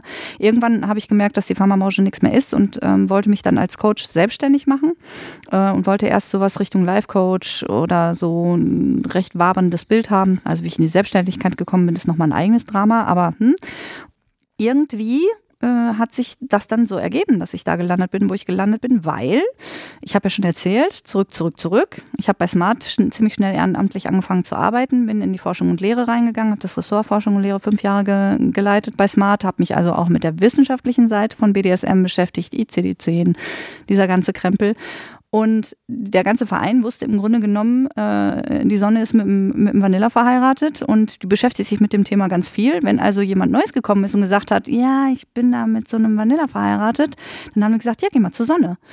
Also habe ich im Grunde genommen 2005 angefangen, Paare zu beraten ehrenamtlich die ganze Zeit ähm, und es gab auch eine, eine Babypause, aber da habe ich meine Praxiserfahrungen her. Ich habe dann angefangen, mich als Coach selbstständig zu machen. Es ging viel um Andersartigkeit, weil ich immer einfach anders war als andere Menschen. Äh, habe dann irgendwie über die DGSF, die Deutsche Gesellschaft für äh, systemische Familientherapie, habe ich immer so Fortbildungen besucht und so. Und dann gab es irgendwann mal einen Input zum Thema BDSM und dann habe ich immer gesagt, ja, aber eigentlich ist das so und so. Und dann hat wieder irgendwer, ja, aber eigentlich ist das so und so. Und so bin ich irgendwie dazu gekommen. Und dann hat sich das so, also einfach meine Praxis hat einfach das Wissen gebracht, was viele Menschen in dem Bereich brauchen und ist dann irgendwie so zu mir gekommen. Ja, es ist ja auch so, dass man selbst als Betroffener, als Betroffene die stärkste Motivation zum Lernen hat. Und wenn du dann, ich sag mal, das Talent hast, da weiterzuhelfen, warum denn nicht? Ja. ja das ist der Punkt. Bei mir ist es, ich sage das so gerne und ich möchte das nochmal sagen, weil ich so unglaublich dankbar darüber bin. Seit ich einen Weg in die Berufswelt gelegt habe, wusste ich nicht, wo ich hingehöre. Und es ist das erste Mal in meinem Leben, dass ich sage, ja, das ist mein Job. Da bin ich genau richtig, auch wenn es auch blöde Seiten gibt. Ähm, aber es ist im Moment so ein bisschen wie so, als wenn jemand so ein tausend Teile Puzzle auf den Tisch geworfen hätte und die Teile fallen von alleine ein, wo sie hinkommen. Also es war gar nicht mein Plan, da zu sein, wo ich jetzt hinkomme, aber trotzdem fühlt es sich so großartig an und ich bin so froh, dass, dass diese ganzen Menschen damals, dass es das alles passiert ist. Und wenn mir damals jemand gesagt hätte, als ich auch BDSM versteckt habe, als ich auch gesagt habe, mich dafür geschämt habe und so, wenn mir jemand gesagt hätte, du wirst damit irgendwann mal dein Geld verdienen, dass du, ich weiß nicht wie viel tausend Leuten offen sagst, dass du BDSMerin bist und dass das nicht das schlimmste Geständnis ist, was du hast, ich hätte mich weggeschmissen vor Lachen oder sehr viel geweint. Ich hätte es nicht geglaubt. Übermorgen werde ich eine Live-Folge aufnehmen zum Thema, ähm, wie uns BDSM-Skills beruflich weitergebracht haben. Da wirst du jetzt nicht dabei sein, weil wir ja heute schon miteinander sprechen, aber ich werde auf jeden Fall übermorgen diese Folge, die dann eine Woche später erscheint, äh, tatsächlich dann einfach mal empfehlen, weil das passte einfach gut rein. Also für mich persönlich schließt sich da gerade so ein Bild. Aber jetzt gucken wir mal, es kommen Paare zu dir, mhm. haben eine ähnliche Situation wie du damals. Mhm. Und wir nehmen jetzt mal an, dein Ich von damals kommt zu dir heute in die Praxis, setzt sich auf die Couch und sagt, um Gottes Willen, der will mich nicht schlagen. Was mache ich? Also erstmal ist die Frage, kommst du alleine oder kommt ihr zu dir? Das ist ganz unterschiedlich. Okay. Ähm. Also äh, die Frage ist einfach, also ich würde das gerne mal durchexerzieren. Wie hättest, wie würdest du dir heute damals helfen? ich gebe zu, das ist total gemein, das ist auch nicht abgesprochen. Nee, aber also ich finde es gerade eine total schöne Idee und es versöhnt mich so ein bisschen mit meiner eigenen Geschichte. Erstmal würde ich mich darüber freuen, dass ich jemandem genau das geben kann, was ich damals gebraucht hätte. So, das wäre Schritt eins. Ich würde abklären, ob die Person gerne alleine zu mir kommen möchte und oder äh, mit äh, dem Partner, dem Betreffenden, und wird versuchen, mit den beiden oder mit der Person alleine, also mit mir alleine, herauszufinden, was ist, sind denn eigentlich die Bedürfnisse, die dahinter stecken, was ist in dieser Beziehung tragend, was ist nicht tragend und würde halt gucken, ob es einen möglichen Kompromiss gibt. Und diese Kompromisse, ich sage immer Kompromiss, ich meine aber eigentlich nicht Kompromiss. Ähm, Kompromiss heißt ja eigentlich, dass, dass beide etwas abgeben, äh, und sich beide ein bisschen schlecht fühlen oder schlecht machen und ähm, das sehe ich anders. Also ich, ich erzähle ich erzähle immer, ein, der, ein, ein Kompromiss ist dann gut, wenn alle Beteiligten ihn doof finden. dann hat man das Maximale rausgeholt, ja? So, äh, das kann ja nicht das Ziel sein. Nein, das ist auch nicht das Ziel. Es gibt verschiedene Lösungsmöglichkeiten. Also ich würde rauszufinden versuchen, ähm, was denn das Bedürfnis hinter, hinter dem BDSM-Wunsch ist. Weil manchmal ist gar nicht BDSM selber das Bedürfnis, sondern das, die Lust auf Abenteuer. Ähm, ich würde rauszufinden versuchen, wer, ähm, wer welche ähm, Erwartungen an Beziehungen hat, welche Beziehungsformen grundsätzlich denkbar sind, um herauszufinden, ob eine mögliche Öffnung also Spielen mit anderen Menschen, emotionale Bindung mit anderen Menschen, ob das eine Option für diese Beziehung ist. Jetzt nehmen wir dich selber wieder als Beispiel. Mhm. Da kommen sie beide, also du und dein Partner kommen zu dir. Mhm. Er sagt, ich schlage keine Frauen und äh, du sagst, ich will aber BDSM. Also damit ist das Bedürfnis ja schon mal gesetzt. Wäre das bei dir so einfach gewesen, das Bedürfnis einzugrenzen? Bei mir damals als Klientin? Ja. Nee. Da, ich habe ja vorhin schon gesagt, ich habe damals gar nicht die richtigen, also die richtigen, ich habe nicht genug Vokabeln ge gehabt, das zu beschreiben, was ich eigentlich suche. Ist das der Normalfall, dass die Menschen das gar nicht so genau wissen, was sie wollen? Ja, das ist der Normalfall. Deswegen, deswegen glaube ich, gibt es so viele Menschen, die als Paartherapeutin äh, Geld verdienen können, weil du brauchst manchmal einfach eine Projektionsfläche und du brauchst, Menschen kommen ganz oft zu mir und wollen einfach nur hören, es ist okay, wie ich bin. Und das ist ein Großteil meiner Arbeit. Deswegen beschäftige ich mich auch so viel mit der Frage, was steht eigentlich im ICD und ne, was ist äh, pathologisch, was nicht und so. Ich kann niemandem sagen, so machst du das richtig weil jede Person kann nur für sich selbst entscheiden, ob das für mich richtig ist oder nicht. Was ich aber sagen kann, ist, dass ähm, über 50 Prozent aller Menschen Fantasien haben, die in Richtung BDSM äh, gehen, äh, dass es keine äh, pathologischen Auslöser für BDSM gibt und dass das einfach nur eine sexuelle Spielart ist. Und alleine für dieses Wissen und auch dieses Wissen, dass ich sage, es gibt Lösungen, auch wenn du Kingster bist und du nicht, alleine dafür, diese Hoffnung zu haben, wir werden einen Weg finden, der wird vielleicht ein bisschen dauern, das ist halt ein Großteil meiner Arbeit, zu sagen, ey, es gibt Hoffnung. Also das heißt, du bietest A, erstmal ein Stück weit Optimismus, ja. der ja in so einer verfahrenen Situation erstmal gänzlich tot ist. Mhm. Ähm, und dann ja noch diesen Punkt, dass du nicht nur dem, dem Kinky-Menschen sagst, du bist okay, sondern auch dem anderen Menschen sagst, dein Partner, deine Partnerin ist okay. Das ist, du hast eine 50-50 Chance, auf so jemand zu treffen. Das ist alles okay. Also allein schon das, dieses, um Gottes Willen, mein, was habe ich falsch gemacht, mein Partner will geschlagen werden, ne? Das ist ja so dieses, dieses, dieses Horrorszenario. Nö, das ist also erstmal, du normalisierst. Mhm. Richtig. Nehmen die Menschen das an, wenn man ihnen das sagt? Nicht einfach so. Aber grundsätzlich, ähm, es kommt immer ein bisschen darauf an, äh, wie die Menschen gestrickt sind. Ob, ob die den Expertinnenstatus als Gesetz nehmen oder ob die das für sich nochmal überprüfen wollen. Also was ich ganz viel mache bei Menschen, die, bei den Menschen, die eben nicht äh, die BDSM-Neigung ausleben wollen, auch zu sagen, es ist okay, dass du Nein sagst. Du musst jetzt nicht deinen Partner laufen lassen. Wir können ganz langsam in deinem Tempo gucken, was ist für dich machbar, was ist für dich nicht machbar. Und du darfst auch über eine lange Zeit sagen, nee, das ist für mich nicht machbar. Das ist okay. Und wir versuchen hier nicht irgendwie irgendwen zu übervorteilen.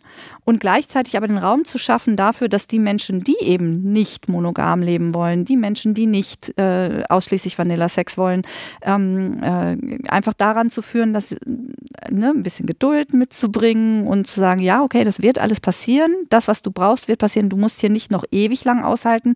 Gleichzeitig ist, also für mich ist klar, Transparenz und Freiwilligkeit sind in einer Beziehung die tragenden Säulen, neben ganz viel Wohlwollen. Und Freiwilligkeit bedeutet eben auch, dass niemand etwas tut, was er aushält und nicht toleriert.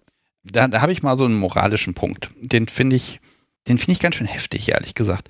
Ähm, ja, man, man hat eine Beziehung und ein Partner sagt, ähm, ich lehne Sex ab. Dann ist das die gesellschaftliche Norm, naja, schon, Sexualität gehört schon zu einer Beziehung, da müsstest du schon auf deinen Partner eingehen.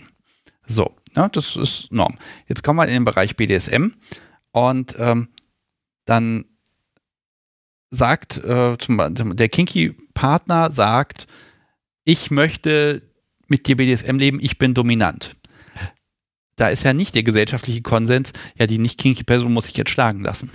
Also das ist ja undenkbar, ja. Also inwieweit muss auch die Person, die nicht Kingstar ist, Energie, Arbeit, Überwindung aufbringen? Also wie viel kann man von der Person erwarten? Weil die sagt ja, es lief doch alles bisher so gut, es ist doch alles okay, jetzt kriege ich ja Aufwand und soll was machen. Wie kann man denn das begründen? Und wie kann man das verlangen? Ist das mhm. überhaupt denkbar, dass man sagt, du musst jetzt auf deinen Gegenüber eingehen. Du kannst nicht einfach stur sagen, nö. Ja, tatsächlich ist das ein, ein, eine Sache, mit der viele Menschen, die nicht äh, cis-mono-heteronormativ leben, also die nicht dem Mainstream en entsprechen, kämpfen müssen. Dass nämlich die ganze also ein, in, bei einem Paar kommt ja nicht nur das Paar zu mir, sondern die haben Freunde, die haben Familien, die haben Werte und so. Und die, die sprechen alle mit. Und es ist leider sehr häufig der Fall, dass, dass eben gesagt wird, die Person, die Mainstream-Meinung hat, hat Recht. Und die Person, die nicht die Mainstream-Meinung hat, die muss sich anpassen. Und da ein Feingefühl zu, für zu kriegen, dass eben beides okay ist und warum beides okay ist und dass auch die Person, die da sagt, ne, das wurde noch nie so gemacht und alle sagen, das ist sowieso blöd, dann muss ich das nicht machen, dass die halt für sich auch einen Mehrwert in der Veränderung sieht. Ja, nämlich das, also eine Beziehung ist ja eine Beziehung, weil die Menschen sich lieb haben und wenn ich einen Menschen lieb habe, will ich, dass es diesem Menschen gut geht. Und wenn wollte ich gerade tatsächlich erwähnen, Liebe ist, wenn ich möchte, dass es meinem Gegenüber gut geht. Ja. Und diese Intention zwingt mich dazu, nicht auf meinem Standpunkt zu fahren und zu Korrekt. sagen, dann stirb doch dran, aber ich mache gar nichts. Mhm. Ne, also Liebe per Definition sagt schon, so einfach ist es nicht. Ja. Genau. Das heißt aber natürlich nicht, dass diese Person, also oft ist es ja so, die Personen, die zu mir kommen, haben den Leidensdruck und auch einen größeren Willen zur Veränderung. Und die Personen, die da so dranhängen, für die ist ja eigentlich alles im Grunde genommen okay. Und natürlich gibt es die Paare, wo es so ist, dass die Person, die sagt, ich brauche mich eigentlich hier nicht verändern, dann einfach sitzen bleibt und nichts tut und nur so, so Schadensbegrenzung macht, dass es so gerade eben nicht kaputt geht. Und das ist natürlich eine herausfordernde, herausfordernde Situation. Und da kommt dann wieder der systemische Ansatz, wenn die Person, die bei mir sitzt, anfängt sich zu verändern und Dinge zu tun in dem Rahmen dann wird sich das System bewegen. Das ist einfach gesetzt. Damit meine ich nicht, dass die Person losgeht und Regeln bricht oder Absprachen bricht, Verträge bricht, sondern damit meine ich, dass sie zum Beispiel hartnäckig das Thema immer wieder aufs Tapet bringt. Okay, da sehe ich aber in diesem Punkt, das hat die nicht kinky Person hat ja immer eine Sache zu gewinnen. Wenn das so ist wie bei dir damals, mhm. dann ist ja so, dass jede sexuelle Begegnung unterschwellig dieses und jetzt müsstest du das noch mehr mit mir machen. Und jedes noch so kleine Symbol so, oh, er hat mir ein bisschen auf den Popo gehauen, so ganz leicht, was man halt so auch im Vanilla-Bereich macht, mhm. Ähm, dass das dann immer schon als BDSM-Signal gesehen wird und dann wird auch selbst das alles zurückgefahren, damit bloß nicht dieses Thema wiederkommt. Das heißt, die Sexualität leidet so oder so darunter, weil man ja im Prinzip gar nicht vermeiden kann, dass die, die, die Kinky-Person diesen Kink-Kontext immer herstellt. So, also allein, dass das wieder entspannt wird, das ist ja, glaube ich, für beide Beteiligten immer möglich. Also es gibt immer was zu gewinnen. Ja, Ja, richtig. ich bin ja jetzt gar nicht bei äh, Poly oder nicht Poly, sondern ich bin da wirklich bei aufeinander zugehen und im Zweifel ja auch miteinander BDSM zu erleben. Mhm. Wie zielgerichtet ist das bei dir? Äh, ist eher eine Öffnung von der Beziehung eine Lösung oder häufiger? Ich nehme jetzt mal Zahlen. Oder eher, dass die Menschen dann doch miteinander irgendwas machen? Also tatsächlich ist es so, einfach aufgrund meiner Internetpräsenz, die ja sehr deutlich auch Öffnung als Option gibt, sind die Leute, die bei mir sitzen, eigentlich meistens die, die auch über diesen Gedanken schon gesprochen haben, die Beziehung zu öffnen. Deswegen kann ich, kann ich aus meiner Erfahrung gar nicht sagen, welche Lösung ist eher oder mehr oder sowas. Weil bei mir sitzen meistens die Leute, die auch sich konkret über eine Öffnung unterhalten oder schon mitten im Prozess sind. Das Thema BDSM betrifft die Paarsexualität auch wenn das Thema BDSM ausgelagert wird. Inwieweit das ausgelagert wird und welche Aspekte man in die Paarsexualität mit einbauen kann, das ist halt auch Verhandlungssache und völlig individuell zu regeln. Ne? Es gibt Paare, die regeln das, also die, die äh, ähm, Oh, mir fehlt das Wort. Äh, die lagern die Sexualität komplett, äh, die BDSM-Sexualität komplett aus. Es gibt Paare, die lagern nur Bondage aus, weil Schlagen geht. Ähm, ne? Also es, es ist da ganz, es gibt da ganz unterschiedliche Lösungen. Ähm, und es gibt auch Paare, die öffnen überhaupt nicht im klassischen Sinne, weil das, was ähm, die Person, die Kink leben möchte, sucht, ist reines DS, ähm, Keuschheitshaltung, was auch immer. Und das betrifft den äh, cis-heteronormativen Mann überhaupt nicht, weil er denkt, naja, für mich ist Sexualität Penis in Vagina Sex und was sie da mit dem quatscht, ist mir egal. Ne? Es gibt da sehr unterschiedliche Lösungen. Ja, ich merke schon. Also da muss man wirklich zuhören und ein bisschen gucken, wo man auch die, die Lücken findet. Ja. Ich mag auch noch ein bisschen drauf auf, auf deine Zielgruppe kommen. Mhm. Es kommen ja nicht nur Menschen, wo eine Person ist total kinky drauf, wie du damals, und die andere sagt, nee, gar nicht, sondern es gibt ja auch mal den Fall, äh, hatte ich auch im Podcast schon, äh, dass beide sind kinky, aber halt nicht kompatibel. Beide sind dominant. Beides totale Sadisten oder die Spielart an sich passt irgendwie nicht oder man möchte vielleicht auch einfach diese Gefühle nicht mit dem eigenen Partner zu Hause ausleben. Das kann ja auch sein. Also es gibt tausend Gründe, warum man nicht BDSM miteinander macht. Und gar nicht ehrlich, ich finde, es gibt so viele Möglichkeiten, King zu erleben, dass die Wahrscheinlichkeit, dass zwei Menschen miteinander überhaupt spielen, die ist eh verschwindend gering statistisch. Ähm, ah, es ist, es ist kompliziert. Okay, äh, ich, ich merke, ich mache das hier viel zu weit auf. Entschuldige bitte. Ähm, Ja, ist total dir- recht. Und die Antwort ist die gleiche, wie ich gerade schon hatte. Wohlwollen, Wohlwollen, Wohlwollen und ähm, einfach, ja, einfach. Es ist natürlich nicht einfach. Aber gucken, was geht, was wünscht sich wer und alle sind okay, so wie sie sind. okay, dann, pass auf, dann stelle ich dir mal eine konkrete, einfache Frage. Mhm. Wie öffnet man eine Beziehung richtig? Ja, als jemand, der immer wieder behauptet, dass im Zwischenmenschlichen es kein richtig und falsch gibt, ist das natürlich genau die richtige Frage. Viel reden, viel Vorarbeit. Vorarbeit im Sinne von, dass sehr transparent gemacht wird, was bringt mich dazu, diese Frage überhaupt zu stellen? Äh, was habe ich an dieser Beziehung? Ähm, was fehlt mir an dieser Beziehung? Ganz oft eben genau diese Validierung, dieses ähm, du bist okay, so wie du bist, ich bin okay, so wie ich bin. Und wenn ich mir etwas wünsche, das du mir nicht geben kannst, heißt das nicht, dass du nicht der Richtige bist. Das heißt nicht, dass du nicht mm, die perfekte Partnerin für mich bist. Ähm, das heißt einfach, dass es da gerade in, in diesem Moment etwas gibt, das ich in diesem Moment brauche, das du mir in diesem Moment nicht geben kannst. Und alles ist veränderbar. Also auch wenn das Podcast so wie hervorragend kochen kann, ist es okay, wenn ich einfach mal irgendwo eine Currywurst esse. Genau Das richtig könnte verstanden. sie ja. wahrscheinlich auch, aber die hat nicht genug Zusatz- und Aromastoffe drin, sondern sie macht das alles immer in gesund und ordentlich. Aber ich will manchmal das ungesunde, fürchterliche Zeug haben und dann ist das okay.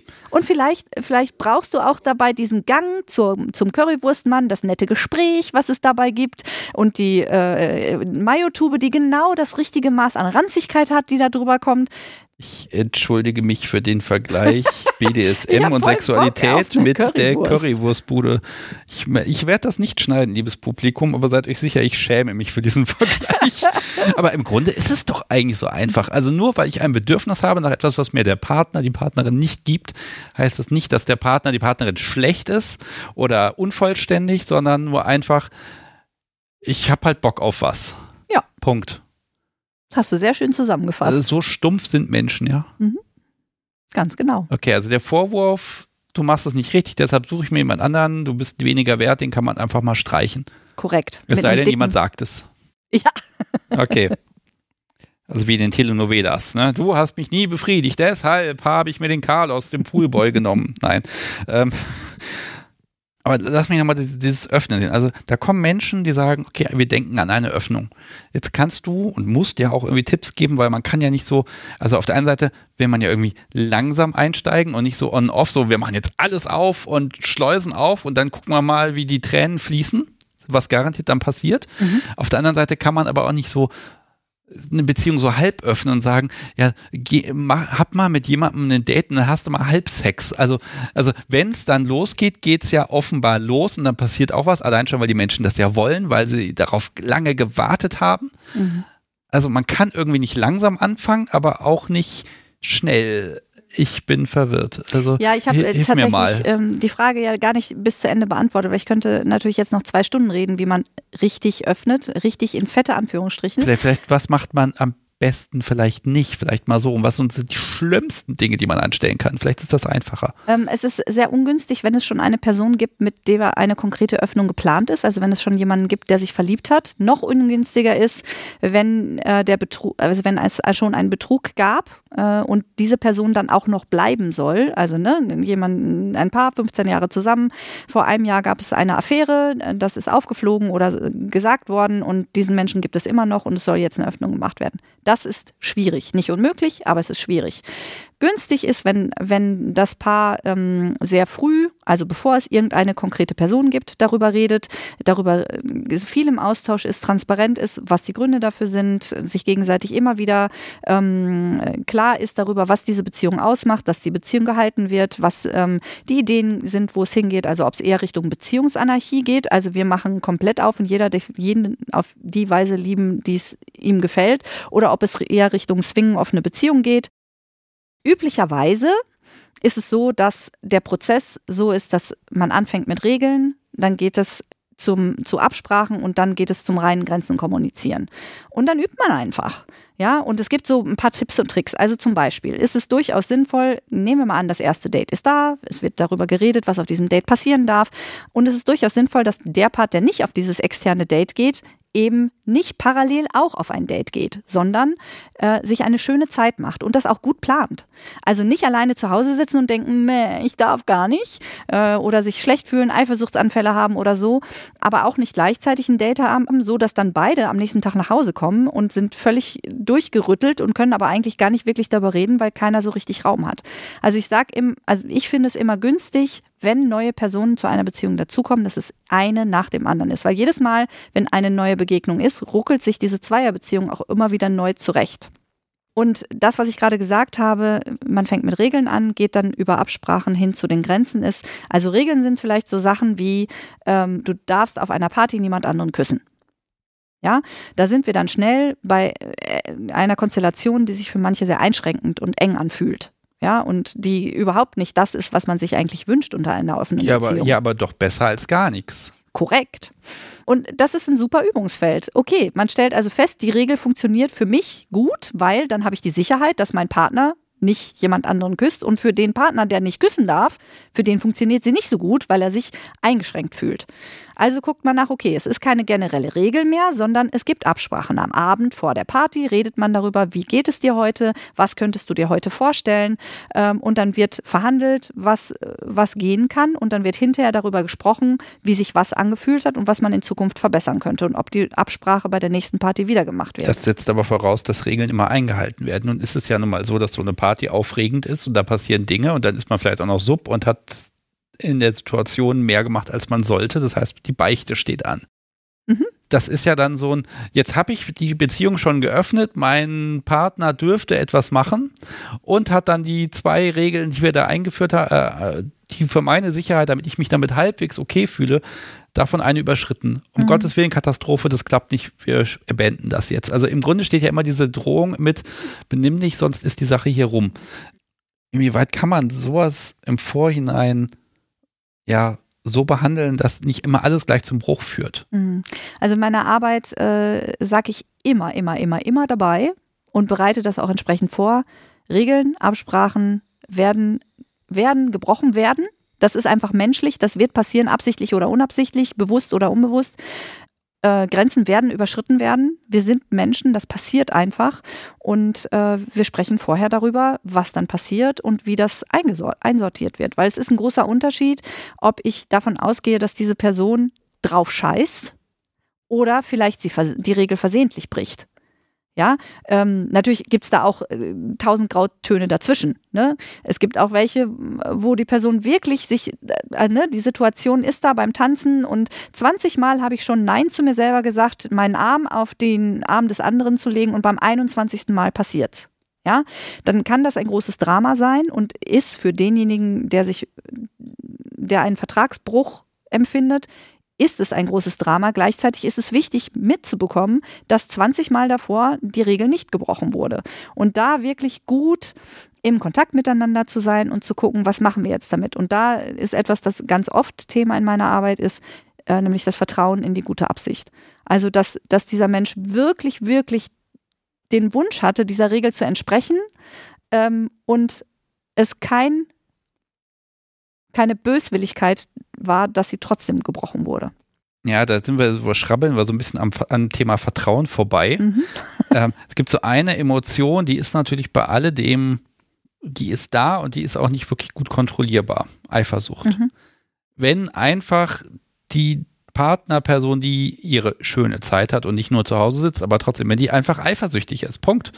Und der, der geht es schlecht damit meine, das kann man ja nicht wegreden. Und das ist auch ein, ein Preis, der sehr hoch ist, dass die Person grübelt und überlegt, und was passiert da jetzt? Und ja, wahrscheinlich wird mir morgen erzählt werden, dass alles okay ist, aber jetzt gerade sterbe ich tausend Tode. Also dem Menschen geht es schlecht ist, ist so die Frage, ist, ist es das wert und wie kann man damit umgehen und was ist Eifersucht an der Stelle überhaupt und ist sie gerechtfertigt? Also wenn, wenn, wenn Regeln eh gebrochen werden, wenn du das schon so sagst, auch wenn es ehrlich ist, dann ist ja Eifersucht höchst angebracht an der Stelle und auch, ja, also wie kann man mit diesem Damoklesschwert Eifersucht umgehen? Ja, also ich könnte natürlich jetzt, äh, also du könntest mir das Mikrofon geben, ich könnte zehn Stunden über dieses Thema reden. Es ist groß. Mach doch einen eigenen Podcast. oh, gute Idee. Vielen Dank. Versuch ich mal. Nenn ihn doch irgendwie Monopoly oder so. ja, das mache ich. Ähm, warte, wo war ich? Eifersucht. Äh, genau. Also es gibt natürlich so, so viele Definitionen zu diesem Thema, wie es Menschen gibt. Was mir ganz, ganz wichtig ist, ist, dass ähm, Eifersucht auch in einer Polybeziehung immer wieder vorkommen wird und dass ähm, es einen Umgang mit Eifersucht geben kann, so dass ich mh, mm, unter dieser Eifersucht nicht leide. Und ne, es ist ein Gefühl und mit diesem Gefühl kann ich einen Umgang lernen. Und ähm, ich kann halt rauszufinden, versuchen, was ist überhaupt meine Eifersucht, wo kommt die her, ist sie angebracht, ist sie nicht angebracht? Und welche Strategien gibt es, diese Eifersucht kleiner zu machen. Und ganz konkret in dieser Situation könnte eine mögliche Lösung zum Beispiel sein, dass klar ist, okay, diese Partnerperson wird vermutlich Eifersucht erleben, was braucht sie in dem Moment? Und dann wird vorher abgesprochen, ne, ob, sie sich, ob sie sich anmelden darf, ähm, wie diese Meldung stattfinden kann, ob das eine Nachricht ist, ähm, ein Anruf, Anruf, ähm, ähm, ob das gestattet ist oder nicht, wie dann reagiert wird, ob das Date dann abgebrochen wird, ob einfach nur ein Telefonat reicht. Also wirklich einfach da wieder gut gucken, was welche Partnerperson braucht und was für wen in Ordnung ist. Wir gehen jetzt natürlich von der Prämisse aus, die Menschen, die zu dir kommen, da sind beide der Sache nicht ganz unaufgeschlossen. Ne? Mhm. Also wenn jemand da knallhart sagt, nee, und es geht dem Menschen einfach schlecht, das ist, das können wir heute hier nicht behandeln, komplett. Das geht nicht also ich, ich merke, ne, alle Probleme und Gefühle sind hm, besprechbar, diskutierbar. Da sind auch viele Ängste. Die Frage ist einfach mal, ob, ob so Dinge wie Eifersucht, ist das alles so schlimm, wie die Leute es erwarten? Es wird alles ganz fürchterlich werden oder ist es auch vielleicht einfach mal schön? Wir reden ja nur über Probleme. Äh, also erstmal muss ich sagen, dieser Satz, alle, alles ist besprechbar und so, das stimmt natürlich grundsätzlich. Reden hilft immer. Ausrufezeichen. Gleichzeitig müssen viele Paare das neu lernen. Ähm, weil du hast, ne, du hast eigentlich in jeder Beziehung Beziehungsphasen und äh, wenn die ersten Beziehungsphasen gut laufen, dann gewöhnst du dir Muster an, äh, die einfach in der Alltagsbeziehungsphase, also in dieser Langzeitphase, nicht gut sind. Und ähm, dann kommen die Paare zu mir und dann müssen sie erstmal neue Muster lernen, um das zu besprechen. So, das ist mir erstmal ganz wichtig. Eifersucht, der Umgang mit Eifersucht, der Umgang mit, ne, um auf deine Frage zurückzukommen, kann auch sehr schön sein. Also es gibt den Ausdruck äh, NRE, also New Relationship Energy. Das heißt, wenn du in einer offenen Konstellation jemanden hast, der dazukommt, der Verliebtseinsgefühle mitbringt, dann hat diese, mh, mm, diese, diese Energie, die mit der neuen Person passiert, auch Auswirkungen auf alle anderen Beziehungen. Plötzlich gibt es einen Energieboost in den anderen Beziehungen. Es gibt mehr Klarheit, es gibt mehr Zugewandtheit. Das muss nicht immer so sein, aber es passiert sehr häufig. Und das kann Positives machen und kann ein Gegengewicht geben zur Eifersucht. Die, also erstmal kann, gibt es ja Möglichkeiten, die Eifersucht aus einem toxischen Bereich herauszuholen, indem ich erstmal meine ganze Scheiße aufarbeite, die eben eigentlich gar nicht Eifersucht ist, sondern ganz klassische Verlustangst oder ich hatte eine schlechte Erfahrung oder sowas. Das heißt, ich kann einen guten Weg finden, äh, eine reine Eifersucht oder dieses Gefühl einfach aushalten zu können. Aber ich kann auch ein Gegengewicht geben. Es ist, äh, gibt da sogar einen Begriff in der Polygemeinde, Compersion heißt, das ist ein künstlicher Begriff, das im grob übersetzt Mitfreude heißt. Das heißt, wenn ich sehe, dass, meine Part dass es meiner Partnerperson gut geht, dann freue ich mich für sie. Das heißt nicht, dass ich nicht gleichzeitig eifersüchtig sein kann, aber genau das meine ich. Ich kann, Eifer, ich kann Eifersucht und einen schlechten Umgang mit Eifersucht genauso gut erlernen wie verlernen, wie einen guten Umgang und eine, ein Pushen von der sogenannten Compersion.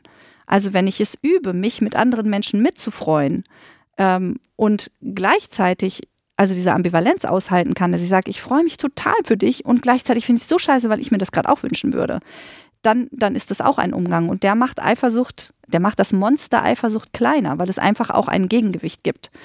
Und diese Compersion kann sich wunderschön anfühlen. Und äh, Zugang zu diesem, dieser Compersion zu haben, hilft mir dann in Momenten der Eifersucht auch. Und auch in, was natürlich immer hilft bei Eifersucht, ist reden und das thematisieren und klar machen, und das ist etwas, das in unserer Gesellschaft leider nicht so häufig passiert. Klar machen, dass das nichts heißt. Also nehmen wir mal an, wir wären in einer Beziehung. Ich äh, würde mich fürchterlich eifersüchtig fühlen, weil du äh, mit, äh, mit dem Podcast so wie gerade eine wunderschöne Session hattest. Dann heißt das nicht, ich habe Eifersucht, du darfst keine Session mehr haben, sondern ich habe Eifersucht, ich fange jetzt an, mich um mich zu kümmern und wir gucken mal, was das für uns heißt. Was wärst du bereit zu tun? Kannst du mir zuhören? Kannst du mich trösten? Kannst du mir nochmal sagen, wie sehr du mich liebst und dass das mit uns überhaupt nichts zu tun hat? Klingt jetzt so ein bisschen danach, dass immer die Person, die weniger macht, ist die immer so eine Bringschuld hat. Ne? Dabei heißt das ja, öffnen heißt ja nicht zwangsläufig eine Person macht und die andere sitzt zu Hause Korrekt. oder hat eine schöne Zeit, sondern beide. Und das habe ich jetzt im Podcast auch mehrmals gehabt, die Konstellation oder auch abseits des Podcasts so ein bisschen. Die Beziehung wird geöffnet. Sie, Sub, findet ganz schnell einen Spielpartner. Er, Dom, findet niemanden. Weil er niemand findet, sagt er, dass es alles scheiße ist. Eifersüchtig, sitzt zu Hause alleine rum, alles doof. Ist jetzt einfach ein reales Beispiel, deshalb diese Geschlechterverteilung. Und dann im Endeffekt wird gesagt, nee, das mit dem, mit dem Poli und offen, das machen wir jetzt wieder zu, weil äh, führt ja zu nichts. Also an der Stelle ist so dieser, dieser Fairness-Gedanke wichtig. Mhm. Weil im Grunde müssen denn beide dann einzeln immer losgehen und selber auf die Pirsch und ich weiß nicht was? Oder kann man nicht auch gemeinsam einfach gucken, dass man da Menschen füreinander findet? Also erstmal vorweg, diese Geschlechterverteilung äh, ist tatsächlich ziemlich häufig so, weil es ist auf dem Datingmarkt für eine Frau wesentlich einfacher, erste Kontakte zu finden als für einen Mann. Ob dann dauerhaftes dabei rumkommt, steht auf einem anderen Blatt, aber das ist tatsächlich ziemlich häufig und diese, diese Situation, dass dann ähm, Frust entsteht, weil die eine Person sich äh, ausleben kann und die andere nicht, die gibt es sehr häufig aus unterschiedlichen Gründen. Und ähm, du hast das Thema Fairness reingebracht und ähm, das ist ein ganz, ganz wichtiger Punkt.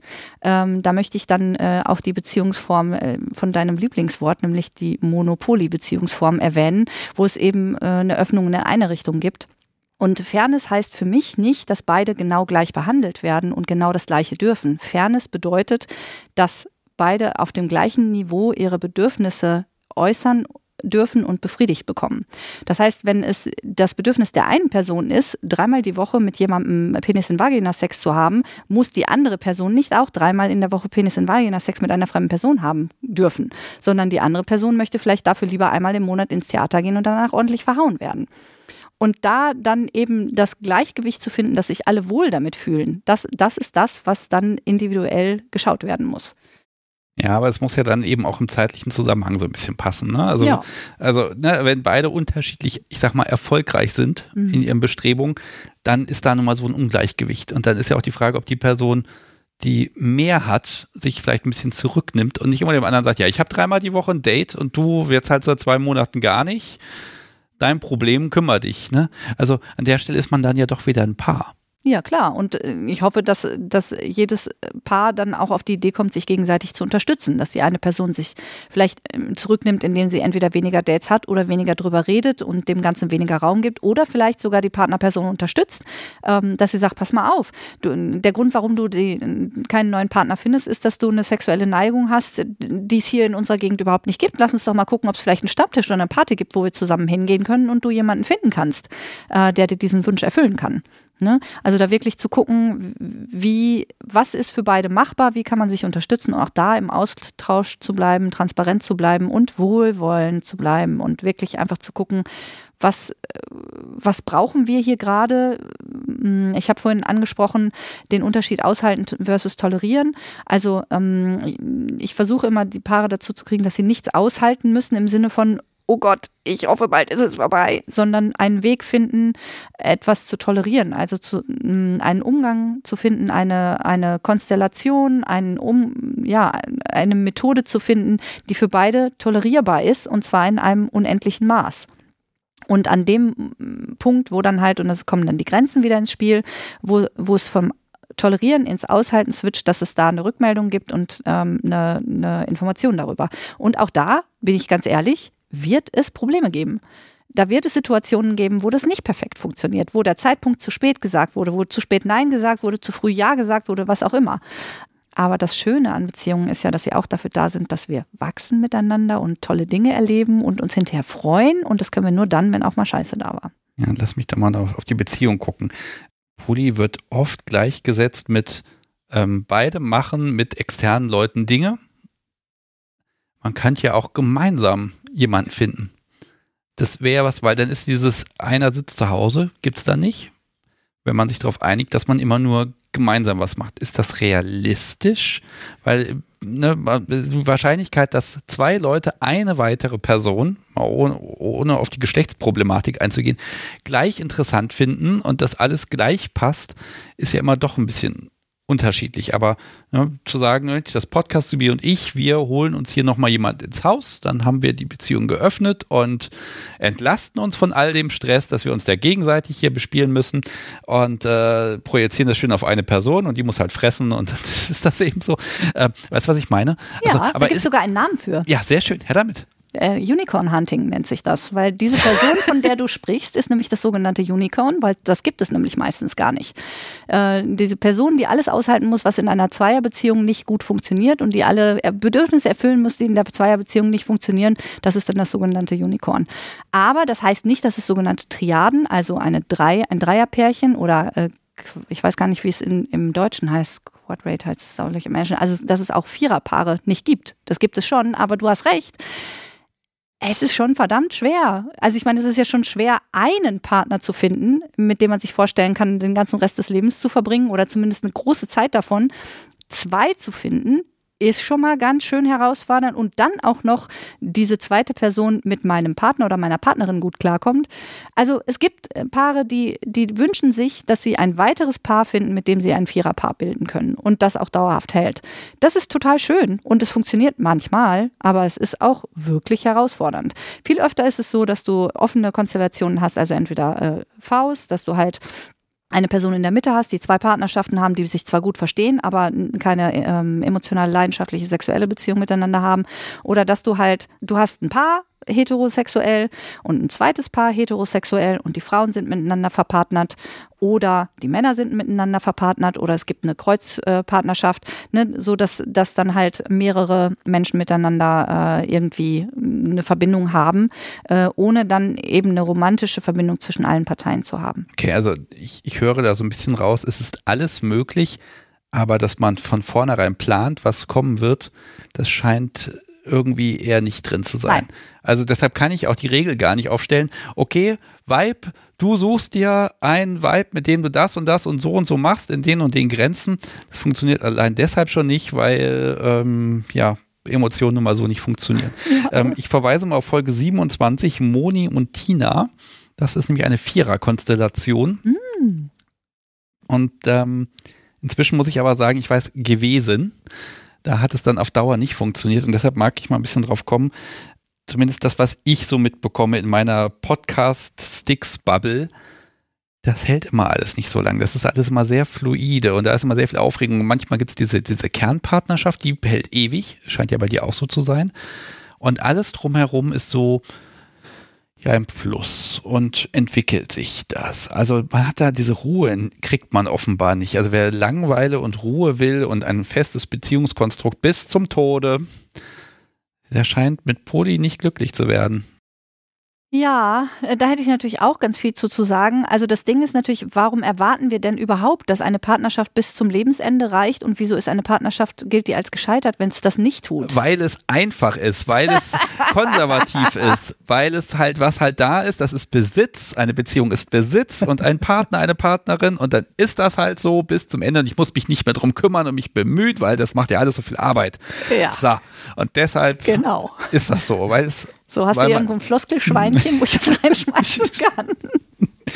Nein, ähm, mal ernsthaft, also ist das der Preis des Ganzen, dass es einfach immer viel Veränderung gibt? Ja schon. Okay. Ähm, also es, alle Beziehungsmodelle haben Vor- und Nachteile und äh, ein Kennzeichen von Polybeziehungen ist, dass es eben viel Bewegung gibt, weil es ist ja nicht nur so, dass Paare, Partnerschaften dazukommen oder wegfallen, sondern es gibt auch innerhalb der Partnerinnenschaften ja auch Veränderungen. Also ne, sexuelle Sexualität kommt dazu, fällt weg, King kommt dazu, fällt weg. Die Beziehung kommt auf eine neue Ebene, weil vielleicht jemand äh, nicht nur eine gleichwertige Partnerschaft hat, sondern vielleicht mit in die Wohnung ziehen möchte. Also da gibt es immer Bewegungen. Aber ich kenne tatsächlich auch eine Triade, die seit 18 Jahren zusammen wohnt. Ähm, also es gibt da durchaus langfristige Partnerschaften und langfristige Konstellationen. Und äh, einer der schönen Nebeneffekte von Poly- oder Beziehungsanarchie sind eben, ist eben die Tatsache, dass nur weil ich die, weil die romantische Beziehung mit einer Person endet, es nicht heißt, dass diese Person aus meinem Leben verschwindet, sondern es wird vielleicht umgewandelt in eine Freundschaft plus oder keine Ahnung.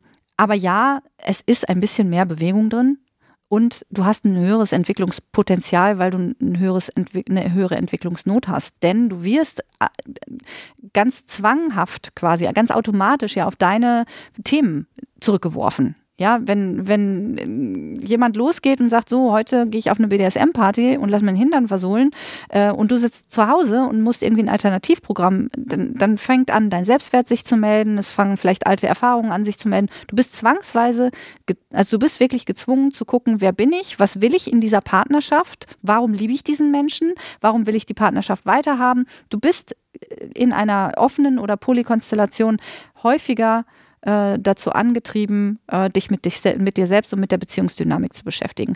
Und je mehr Liebe im Spiel ist, desto größer wird das, weil natürlich ist gemeinsam auf eine Swingerparty gehen eine viel kleinere Herausforderung, als zu sagen, ich lasse dich jetzt alleine mit jemandem los, mit dem du potenziell jetzt eine Partnerschaft eingehen könntest, die für den Rest unseres Lebens neben meiner leben darf.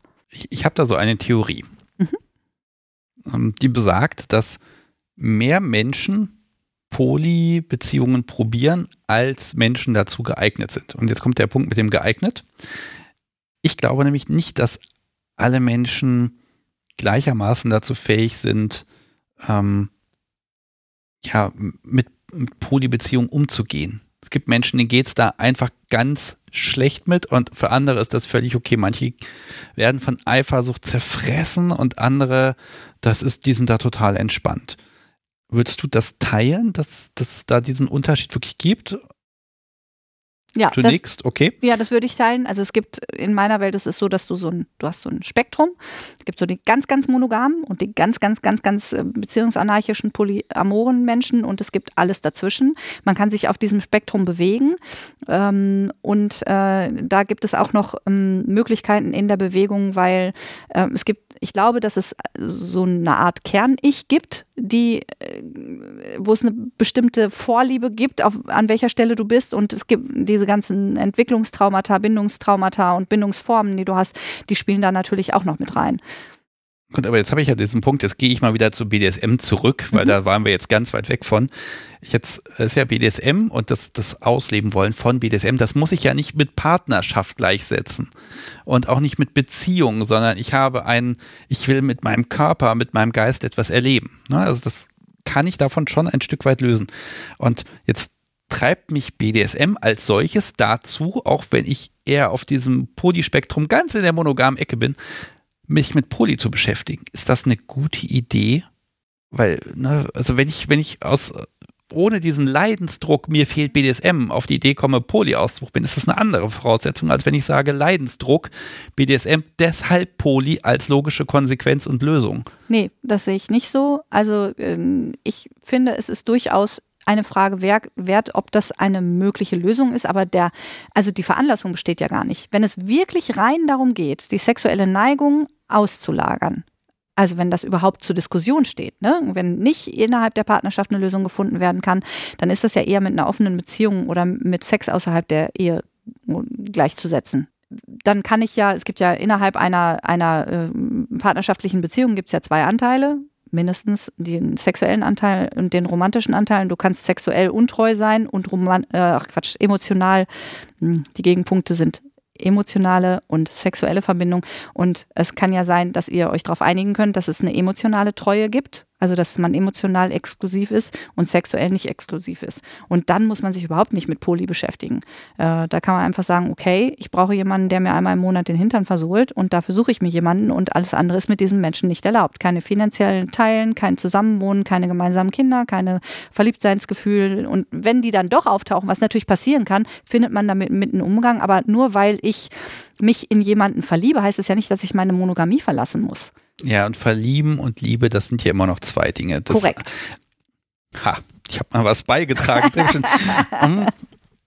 es gibt natürlich da noch eine weitere Person. Also es ist schon schwer innerhalb dieses dieser dieser Paar-Kernbeziehung diesen Lösung, eine Absprache, etwas zu finden, mit dem beide umgehen können. Jetzt ist da aber noch die dritte Person. Und der wird gesagt, hallo, pass auf, ich bin übrigens Poli, da gibt es noch meinen, meinen, ich nenne es jetzt einfach Kernpartner, der Begriff mhm. gefällt mir gerade einfach ganz gut. Du wirst das und das und das von mir kriegen, aber da ist dann die Grenze und dann Schluss. Die muss ja auch mitspielen. Die also ich habe immer das Gefühl, je mehr Personen, desto, desto schneller fährt das Auto gegen die Wand. Äh, weil die hat, diese Person hat eventuell gar keinen Anreiz, sich an irgendwelche Regeln oder irgendwas zu halten. Und ja. Ja, korrekt. Also ich glaube, die ist dann das Problem. Und dann ist die Eifersucht für die andere Kernperson ja wieder total gerechtfertigt, weil da ist ja der Feind plötzlich, der Feind im fremden Bette, ja, und da schaffe ich jetzt meine Partnerperson hin. Also du merkst, ich, ich eskaliere das jetzt hier gerade. Aber bei einer funktionierenden Polybeziehung sehe ich als größten Störfaktor die externe Person in der Polybeziehung, also die nicht zur Kernpartnerschaft gehört. Mm, äh, die hat nein. keinen Grund, fair zu sein. Die hat keinen Grund, sich an irgendwas zu halten. Ja, doch, sie liebt ja oder sie hat zumindest große Zuneigung zu dieser Person, mit der sie eine, mit der sie eine Spielbeziehung oder romantische Beziehung hat. Äh, sie muss sich nicht einlassen und tatsächlich besteht ja immer die Chance zu sagen, ey, wenn du dich nicht dran hältst, dann wird das mit uns einfach nichts. Und auch du hast natürlich recht, es ist Sprengsatzladungen liegen da, ja, weil auch wenn ich sage, ich würde mir wünschen, das kann die andere Person hören, ich erlaube dir nicht das. Ne? Und das kann sich wie ein, wie ein äh, Freiheitsentzug anfühlen oder so. Natürlich, ne, da gibt es tausend Dinge, die schiefgehen können. Und es gibt tausend wunderschöne Dinge, die du erhalten kannst dadurch. Bestätigung, Liebe, Abenteuer. Das sind einfach ganz viele tolle äh, Geschenke, die man bekommen kann. Und die sind es wert. Aber nur wenn ich Bock darauf habe. Weil wenn mir das alles zu anstrengend ist, dann kann ich sagen, nein, pass mal auf, ich lerne lieber, wie ich mir von dir den Hinter versohlen lasse, als dass wir so einen Scheiß ausprobieren. Und dann ist das auch okay wieder zurück zu BDSM. Da will ich immer wieder hin. Es ist halt ein BDSM-Podcast. Ich mag noch eine valide Sache zumindest mal ins Spiel bringen. Und äh, die halte ich persönlich für völlig in Ordnung, ist aber sehr stigmatisiert innerhalb der BDSM-Szene, nämlich zu sagen, okay, ich kaufe mir mein Erleben. Ich gehe zu einem Profi, ich gehe zu einem Dom, zu einer Domina und erlebe das dort. Das würde ich erstmal auch technisch nicht als Beziehungsöffnung sehen, sondern da wird ein, ein, ein Bedürfnis befriedigt. mit ziemlich großer Sicherheit, dass dieser ganze Ballast mit, um Gottes Willen, jetzt stalkt mich die dritte Person, das fällt schon mal alles weg. Dafür hat man ja da quasi ein Deal. Und das erscheint mir häufiger als Menschen es machen, eine gute Möglichkeit zu sein. Auf jeden Fall. Das ist eine perfekte Möglichkeit weil es ist alle, alle emotionalen Rechnungen so fallen weg, weil es wird Geld gegeben. Ähm, und in meiner Praxis, ich habe das in zwei, drei Fällen schon erlebt, dass das gemacht wurde. Da gibt es kaum Eifersucht, es gibt kaum Verlustängste. Es ist eine tatsächlich äh, wunderbare Möglichkeit, das auszuleben. Und du hast halt den Vorteil, dass es, ich bin jetzt mal ein bisschen relativ effizient ist, weil du halt genau sagen kannst, das will ich und das gibst du mir, weil so ist es. Wenn jemand, äh, ne, da ist jemand, den finde ich sympathisch, der ist auch SMer und er ist sogar top. So, ich stehe aber nur mal sehr darauf, in den Arsch gevögelt zu werden ähm, und der möchte aber lieber hauen. Ja, so Map und das hast du halt bei einer bezahlten Leistung nicht. Da kannst du einfach sagen, was du willst und die Person macht das. Ja, also mir erscheint das so als erster Schritt, also bevor man gleich die, alle diesen ganzen Aufriss macht und Beziehungen öffnet und zu dir kommt, dass man vielleicht vorher, ne, ich will BDSM unbedingt ausprobieren. Vielleicht kann man der Sache auch erstmal so ein bisschen den Druck nehmen und Realitätscheck machen. Will ich das wirklich? Macht das Spaß?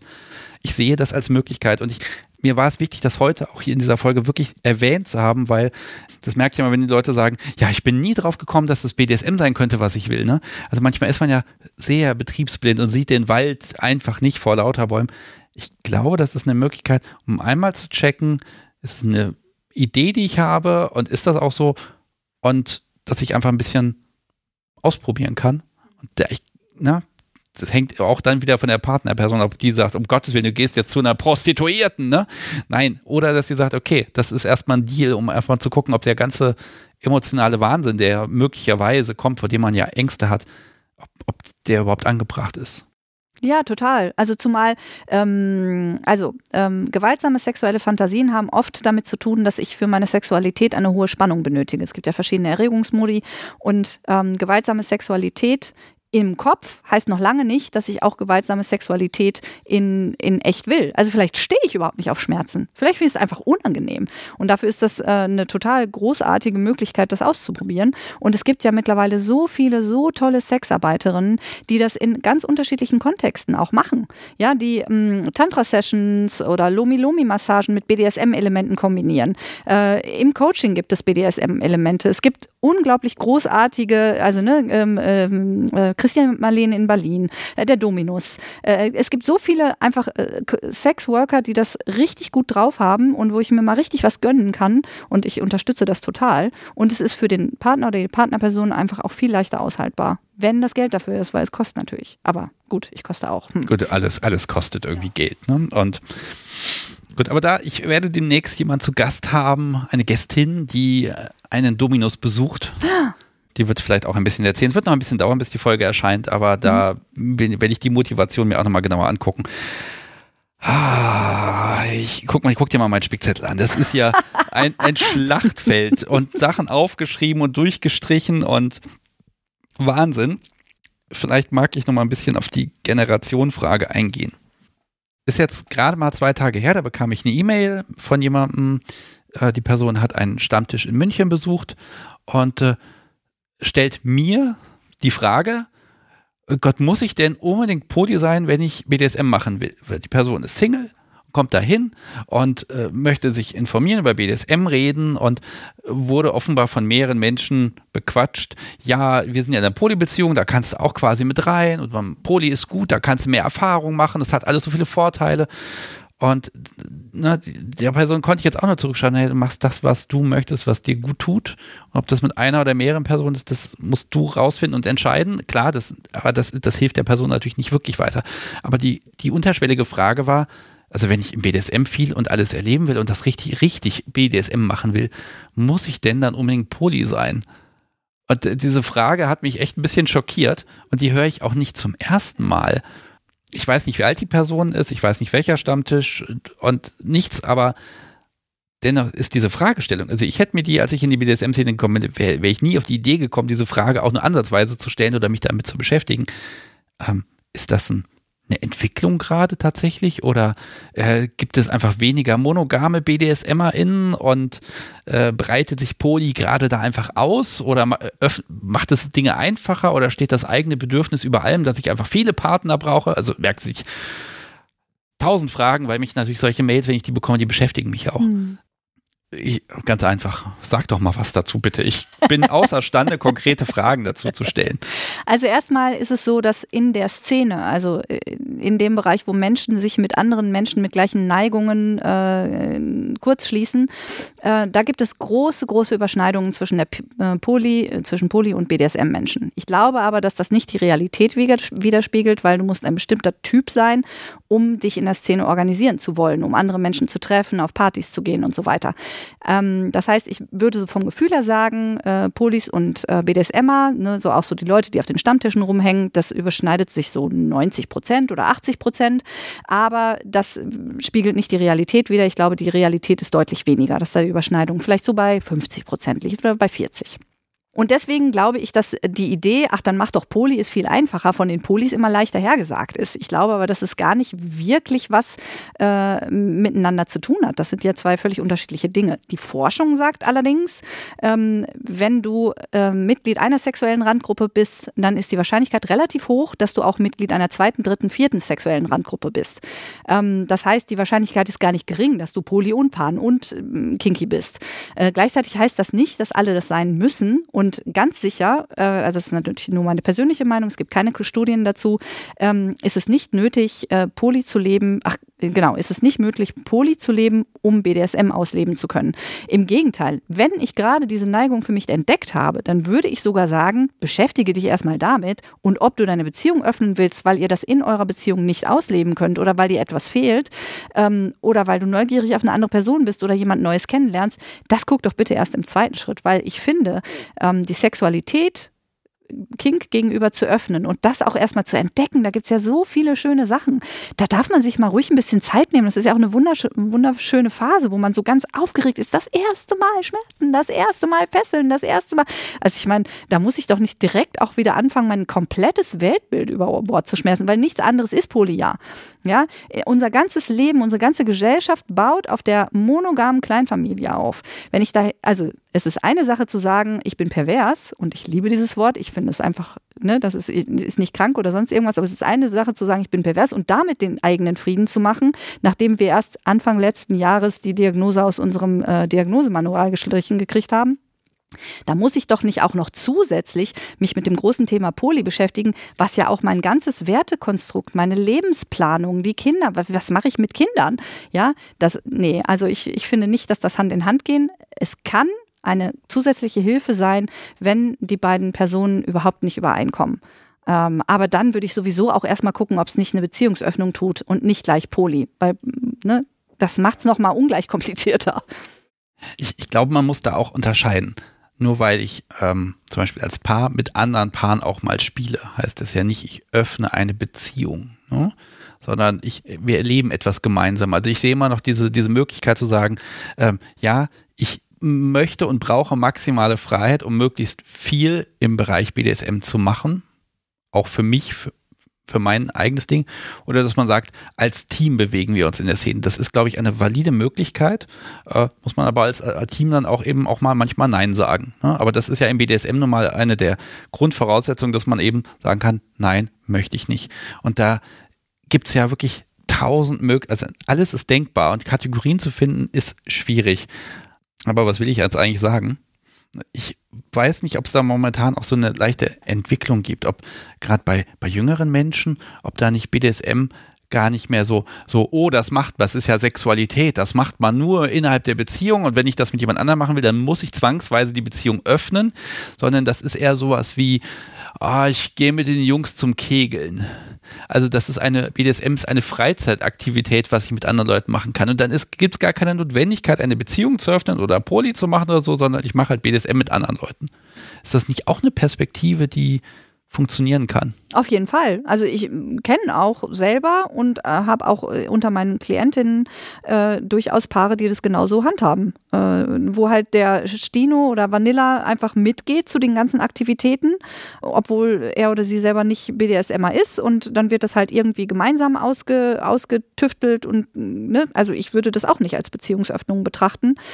Und äh, ich finde das auch eine ähm, ne, ne valide, äh, ne valide Möglichkeit. Jetzt machst du das ja ein paar Jahre und da kommen Paare zu dir. Jetzt habe ich ja diese versucht, auch wirklich alle Möglichkeiten aufzuzeigen, auch wenn die jetzt mit dem Vorsatz kommen, ja, man könnte ja mal öffnen und dann coachst du sie so ein bisschen darin, wie man das, ich sag mal, für alle verträglich hinbekommt. Aber wie, wie oft kommt es vor, dass du sagst, also auch du für dich musst du denen ja gar nicht sagen, Alter, die, passen, die sollen sich einfach trennen, das, das ist alles nicht wert. Also wie oft ist dann die Realität einfach härter und sagt, die, das wird nichts. Gibt's das oder gibst ja. du nie auf? Äh, ich gebe sowieso nie auf, äh, aber es gibt, gibt natürlich schon Fälle, wo ich fast sagen würde, dass es hoffnungslose Fälle sind, äh, wo ich halt ganz klar sehe, die eine Person möchte ganz klar eine Öffnung und wo ich einfach sehe, die andere Person wird sich da nicht hinbewegen können. Und ja, die gibt es. Und ähm, bis jetzt habe ich da noch immer eine Lösung gefunden, mit der beide einigermaßen leben können. Aber es gab auch welche, die sich dann nach einer Weile getrennt haben. Ja, ja. das gibt es auch. Ich, ich glaube, eine Trennung wird ja immer so als, also gerade wenn Menschen verheiratet sind, ist das ja immer so der, das ist so das Undenkbarste. Glaube ich gar nicht mal. Ne? Manchmal ist es dann auch einfach so, dass Menschen dass das halt nicht passt. Ne? Also ich glaube, dass, also ich, ich persönlich würde jetzt alle Versuche irgendwie ein Miteinander hinzukriegen und Kompromisse zu finden und alle Vermittlungsversuche, ich würde das nicht ausschließen, dann zu sagen, nee, also vielleicht fängt man nochmal einzeln wieder an. Das scheint auch eine Lösung zu sein, manchmal. Ja, ich finde es sogar ganz wichtig, diese Lösung nicht so als Damoklesschwert zu sehen oder als Scheitern oder, ne, also ich meine, eine Beziehung ist nicht nur dann gut, wenn sie ein Leben lang hält. Eine Beziehung kann auch für ein Jahr wunderbar sein. Und äh, wenn ich da mit dem Wissen drangehe und sage, okay, die Trennung ist eine Option, bin ich viel freier in meinem Denken und Fühlen. Und die Frage ist ja auch, was heißt denn Trennung überhaupt? Ja, also ich meine, was, was gibt mir dieser Mensch und ähm, ist uns nicht beiden besser äh, gedient, wenn wir beste Freunde bleiben? Zum Beispiel. Also da wirklich auch mh, hm, zu gucken, dass die Trennung ja, einfach nicht, nicht so eine Bedrohung ist, sondern äh, die als wirklich echte Optionen zu sehen, äh, mit, denen, mit der es dann am Ende beiden besser geht. Ja, manchmal braucht man das auch moralisch. Man kann sich durchaus trennen und noch zusammenleben. Ne? Das ja. ist ja durchaus möglich. Okay, pass auf, ich gucke auf die Uhr. Die sagt mir Erschreckendes. ähm, letzte Punkte zum Thema Poli. Mhm. Also gibt es noch Dinge, die du unbedingt hier unterbringen möchtest heute? Du meinst, abgesehen davon, dass es bald einen Poli-Podcast gibt, den ich selber hoste? Nein. Schamlose Werbung. So, so, Rechnung kommt. Okay. Wenn er da ist, du kannst ja ein, ähm, es gibt ja, kann ich ja jetzt schon mal erwähnen, liebes Publikum, inzwischen haben ja meine Gäste eigene Profile auf kunstderunvernunft.de und da können meine Gäste selbstständig das Profil und auch die ganzen Verlinkungen im Profil verändern. Und bald, also wir sind jetzt Stand März 2023, ich hoffe mal im April kriege ich es noch hin, wird es die Möglichkeit geben, dass meine Gäste Updates zu ihrer eigenen Folge, also auch du kannst das drunter schreiben können. Das heißt, du kannst alle drei Monate oder jede Woche, wie oft du halt willst, kannst du einfach was unter deine Folge schreiben und alle Leute, die die Folge aufrufen, können das dann auch sehen. Ah, da gibt's Updates. Das soll mich ein bisschen davon befreien, dass bei mir ganz oft Menschen nachfragen, gibt's von der Folge von vor zwei Jahren noch Updates und News? Ist das so geblieben etc.? Das sollen die Menschen schön selber verraten. Ich mag da nicht immer vermitteln müssen. Die Möglichkeit wird es geben und da kannst du auch meinetwegen einen Podcast, den ich natürlich dann total unterstütze, äh, gerne verlinken. So. Wunderbar, vielen Dank. Okay. Warte mal, ich schau mal auf meinen schlauen Zettel, weil ich oh, habe ja, ja auch einen gemacht. Auf, schau mal auf deinen. Ähm, ob da irgendwas ist, was mir ganz wichtig war, was ich zu dem Thema auf jeden Fall noch sage. Du hast einen Spickzettel mitgebracht. So, ja. So. Ja, tatsächlich gibt es eine Sache, die ich gerne noch loswerden möchte. Und zwar, Poly ist ja eine Beziehungsform. Eine Beziehung zu öffnen, um BS, BDSM zu leben, äh, ist auch eine Beziehungsform. Aber letztendlich entscheidet über die Qualität und wie es den Menschen darin geht, ja eigentlich nicht die Form der Beziehung, sondern was sie miteinander machen und wie sie einander begegnen. Und wenn ein Paar sich wirklich liebt und es wirklich gute Gründe gibt, zusammen zu sein, also ich denke da so an Paare, die irgendwie 20 Jahre zusammen sind und sich ganz gut verstehen, ähm, dann ist halt wirklich die Frage, ob, ob BDSM das ist, woran die Beziehung zerbrechen muss. Und ich glaube, dass unsere Möglichkeiten mit Internet und ähm, darüber reden und ähm, Solo-Sex-Möglichkeiten und so, dass es da einfach so viel Raum gibt, dass mh, viel eher darauf geguckt werden sollte, was können wir für uns möglich machen, als zu gucken, können wir nicht vielleicht Poly leben, die Beziehung öffnen oder sonst irgendwas. Also wenn zwei Menschen ähm, einen guten Draht miteinander haben, finden sie eigentlich immer eine Lösung. Und äh, es gibt tatsächlich auch Paare, wo es so ist, dass dann BDSM ausprobiert wird, auch gern zwei, drei, fünf Mal mit irgendwem und dann wird halt festgestellt, ja, aber das, was wir haben, die Stabilität, die Schachabende, keine Ahnung, die ist mir einfach wichtiger als diese Form der Sexualität.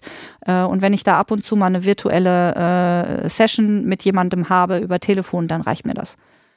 Ja, die, die Bewertung, wie wichtig ist mir das, die muss jedem Menschen selbst überlassen sein. Da kann man sich irren. Dem Schluss bin ich auch mal in meinem Leben äh, da lag ich auch mal daneben, habe ich auch gedacht, es gibt wichtigere Sachen als BDSM, habe dann acht Jahre später festgestellt, nein, gibt's nicht. ne, also ganz, ich kann ohne, kann und will ohne nicht leben. Mhm. Ne, aber das habe ich zumindest versucht und äh, hat halt für mich nicht funktioniert. Aber für andere kann das funktionieren. Und äh, vielleicht mag ich nochmal sagen, es ist nie zu spät. Man kann BDSM auch ins hohe Alter noch ausleben. Also wir schreiben auch wirklich Menschen, die sagen, ah, ich bin jetzt schon 55, das jetzt ist eh zu spät damit anzufangen. Grüße mal an Siggi. Ich habe dich lange nicht gesehen, aber der Mensch hat pünktlich zum Renteneintritt gesagt, so, jetzt habe ich ja keine Arbeit mehr, jetzt fange ich mit BDSM an und da hat er angefangen, Partys zu besuchen. Und Siggi ist nicht früh verrentet worden, sondern regulär, hat seinen Job zu Ende gemacht und dann hat er halt BDSM als das große neue Ding entdeckt und Siggi hat, ach, der, der, den haben wir einfach alle immer ins Herz geschlossen, weil Siggi ist einfach so, ja, der macht und der tut und der hat seinen, den Spaß seines Lebens gehabt und ja, er hat mir mal irgendwann gesagt, er hätte das mal 20 Jahre früher angefangen, aber auch so, ähm, ja, hat er einfach Spaß, der Mensch und das ist total schön zu sehen, dass das geht und es ist einfach nie zu spät. Okay. Es ist nie zu spät, die eigene Meinung zu ändern. Genau. Definitiv. Liebes Publikum, wir haben ein kleines Päuschen gemacht und haben beratschlagt, wie wir denn das hier alles auf dem Spickzettel unterbringen können? Die Antwort lautet, können wir nicht. das ist unmöglich. Es ist fürchterlich. Um, ähm, deshalb beschränken wir uns ein wenig und es gibt ein ganz, ganz wichtiges Thema, das ich heute auf gar keinen Fall hinten runterfallen lassen möchte. Und das ist das Thema King-Friendly Professionals. Du hast das ganz am Anfang mal mit einem Satz erwähnt. Mhm. Also mh, hm, Therapeuten, Gruppen, Hilfsangebote, wo man auf Menschen trifft, die auf Kink auf kinky Menschen eingestellt sind. Das kann sein, vermute ich jetzt einfach mal. Klar, die Therapeuten vom Psychotherapeuten bis hin zum Urologen zum, wie heißt das bei den Mädels? Ich komme nicht. Gynäkologen. Zur Gynä zum Gynäkologen, wo man also nicht Todesängste ausstehen muss, wenn man ein paar Spuren am Hintern hat und dann den Termin immer verschieben muss, weil, wo man auch mal sagen kann, Mensch, ich habe, wir haben da kinky Sachen gemacht, jetzt sieht das so aus, wie, wie ist es denn? Also, dass man dahin gehen kann, ohne dass man quasi als kinky perverser Mensch verurteilt wird und dann kriegt man gleich noch eine Diagnose hinten aufgedrückt, sondern man kriegt vielleicht die Salbe gegen den Probleme am Popo und dann ist das Problem erledigt. Jetzt stotter ich mir ja ein zurecht. Der Tag ist lang irgendwie und ich rede viel, viel zu viel. Lass ich dich doch einfach ein bisschen reden.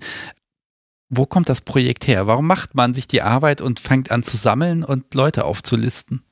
Also ich habe ja gesagt, dass ich ähm, 2005 schon relativ früh angefangen habe, ehrenamtlich für Smart zu arbeiten und da kamen immer wieder Menschen, die Therapeutinnen suchten und so Erfahrungen haben, ich habe gesagt, dass ich in der Therapie, äh, in, der Therapie gesagt, dass ich BDSMerin bin und dann wurde mir gesagt, äh, solange ich nicht anerkenne, dass es ein Problem ist, kann ich nicht arbeiten und die wollten mir das wegtherapieren und so. Und da war schon ganz früh bei mir der Wunsch und auch in der Szene allgemein der Wunsch nach einer Datenbank und MayDSM hat das mal eine Weile gehabt, hat es angefangen, hat dann eine andere Lösung gefunden. SM Outing hat das mal gemacht und hat auch immer noch eine Liste, aber im Grunde genommen gibt es in ganz Deutschland eigentlich nichts, was das macht. Ich war also in der Babypause, bin zurück zu Smart gekommen, habe gesagt, wie sieht's denn aus mit der Liste? Liste. Ich würde da jetzt wohl, ich hätte Kapazitäten mitzuarbeiten. Ja, haben wir immer noch nicht. Und dann habe ich gedacht, Alter, geht gar nicht und habe es halt äh, glücklicherweise mit der Unterstützung von Smart in die Hand genommen. Und das Projekt wächst viel langsamer als gedacht, weil ich das natürlich ehrenamtlich mache. Aber es wächst und es gibt ganz viele Menschen, die sich melden, die mithelfen und ich suche aber auch immer noch Mithelfende. Also wer Lust hat, da Daten zu sammeln, in so unsere Meetings zu kommen, die Homepage zu pflegen, irgendwas zu machen, ist herzlich willkommen. Und es wächst und im Moment ist der Fokus auf Menschen, die beraten im Kink, Queer oder Poly-Kontext. Wir haben viel zu wenig Menschen, die das ähm, in, mit einem approbierten Kassensitz machen, die also von der Krankenkasse bezahlt werden. Ich habe aber gerade einen neuen Kontakt zu einer Person, die sich mit Kostenerstattung beschäftigt. Da wird gerade eine Homepage gebaut, wo man dann ganz viele Informationen kriegt, wie man äh, therapeutische Leistungen von der Krankenkasse bezahlt bekommen kann. Insofern werden äh, die Personen, die wir sammeln, und die Liste wächst wirklich jeden Tag, ich komme nur nicht dazu, sie ins Internet zu bringen, so dass man dann sich an diese Personen wenden kann und über ein Kostenerstattungsverfahren im Idealfall äh, von der Krankenkasse Geld dafür kriegt, dass man dort therapiert wird. Aber mein Wunsch ist auch, dass es dort Anwälte ähm, und eben Gynäkologen, Proktologen, Urologen gibt, die eben da ähm, AnsprechpartnerInnen sein können. Zukunftsmusik ist. Also wir mm, vernetzen uns gerade mit QueerMed, äh, mehr der ESM habe ich schon gesagt, versuchen da äh, auch im ganzen deutschsprachigen Raum Vernetzung zu starten. Ähm, aber Utopia ist natürlich, dass es irgendwann nicht mehr nötig ist, weil jeder weiß, dass äh, Kink keine Krankheit ist und äh, dass es überhaupt kein Problem ist. Ja, jeder weiß es ja eben nicht, deshalb braucht es ja die Liste. Genau, noch ist es nicht so weit und deswegen, wenn wir davon ausgehen, dass also ähm, die WHO hat 1992 ähm, homosexuelle Sexualität aus dem ICD gestrichen und äh, es ist jetzt bei uns letztes Jahr passiert. Äh, wir haben also noch 30 Jahre vor uns, denke ich. Und ähm, ja, solange wird es hoffentlich eine ausführliche Liste geben, aber da brauchen wir Leute, die die mitpflegen und die das äh, Projekt mit äh, verbreiten und ja, ich freue mich immer, wenn Menschen sich da melden zum Mithelfen oder auch, äh, wenn sie auf der Liste noch nicht fündig werden in ihrem Gebiet, dass sie sich dann melden, auf das wir gucken können, dass es eine andere Lösung gibt. Ja, ich, ich habe es gerade mal aufgerufen. Erstmal, liebes Publikum, wenn ihr diese Liste sucht, smart-ev.de, da auf Projekte klicken und dann auf Kink Friendly Professionals oder einfach Kunst der Unvernunft.de und unten links gibt es einen Button, der ist Hilfe. Und da habe ich das auch schon seit einem halben Jahr verlinkt. Ich weiß auch, der Link wird manchmal angeklickt. Ich habe ja keine, genauen Statistiken zu sowas, aber ich weiß, er wird gelegentlich angeklickt. Und als er mal nicht ging, äh, kam auch innerhalb von drei Tagen eine Mail, hallo, der Link geht nicht. Also weiß ich, er wird gebraucht. Und ich habe gerade mal drauf geschaut. Also bei Liste von Fachkräften sehe ich hier tatsächlich ja, nach Bundesland sortiert, nein, nach Postleitzahl sortiert und Bundesland äh, einige und da steht dann auch immer noch so ein kleiner Kommentar dabei hier, zum Beispiel auch telefonisch, nur Selbstzahler, Geschlechter- und altersneutral, sexpositiv. Also da scheint eine Validierung drin zu sein. Also wenn ich jetzt feststelle, mein Hautarzt ist kink-friendly? Kann ich den dann auf die Liste setzen lassen oder muss der das selber wollen? Der muss das selber wollen. Also es geht jede, jede Listenpflegeinstitution, äh, wie zum Beispiel QueerNet, hat dann einen eigenen Prozess. Ähm, bei uns läuft das so, dass ähm, wir Empfehlungen bekommen, dann sprechen wir die Personen an, geben, schicken denen so eine Maske mit einer Einverständniserklärung und in diese Maske tragen sie dann die Informationen ein, die sie dort im Internet stehen haben möchten. Ähm, es ist geplant und das wird hoffentlich spätestens nächstes Jahr in einem regelmäßigen Rhythmus sein, dass wir die Leute nochmal anschreiben, stimmen die äh, Angaben noch, möchtet ihr sie verändern, habt ihr Bock auf Vernetzung? Ähm, was wir nicht machen, ist eine Qualitätskontrolle.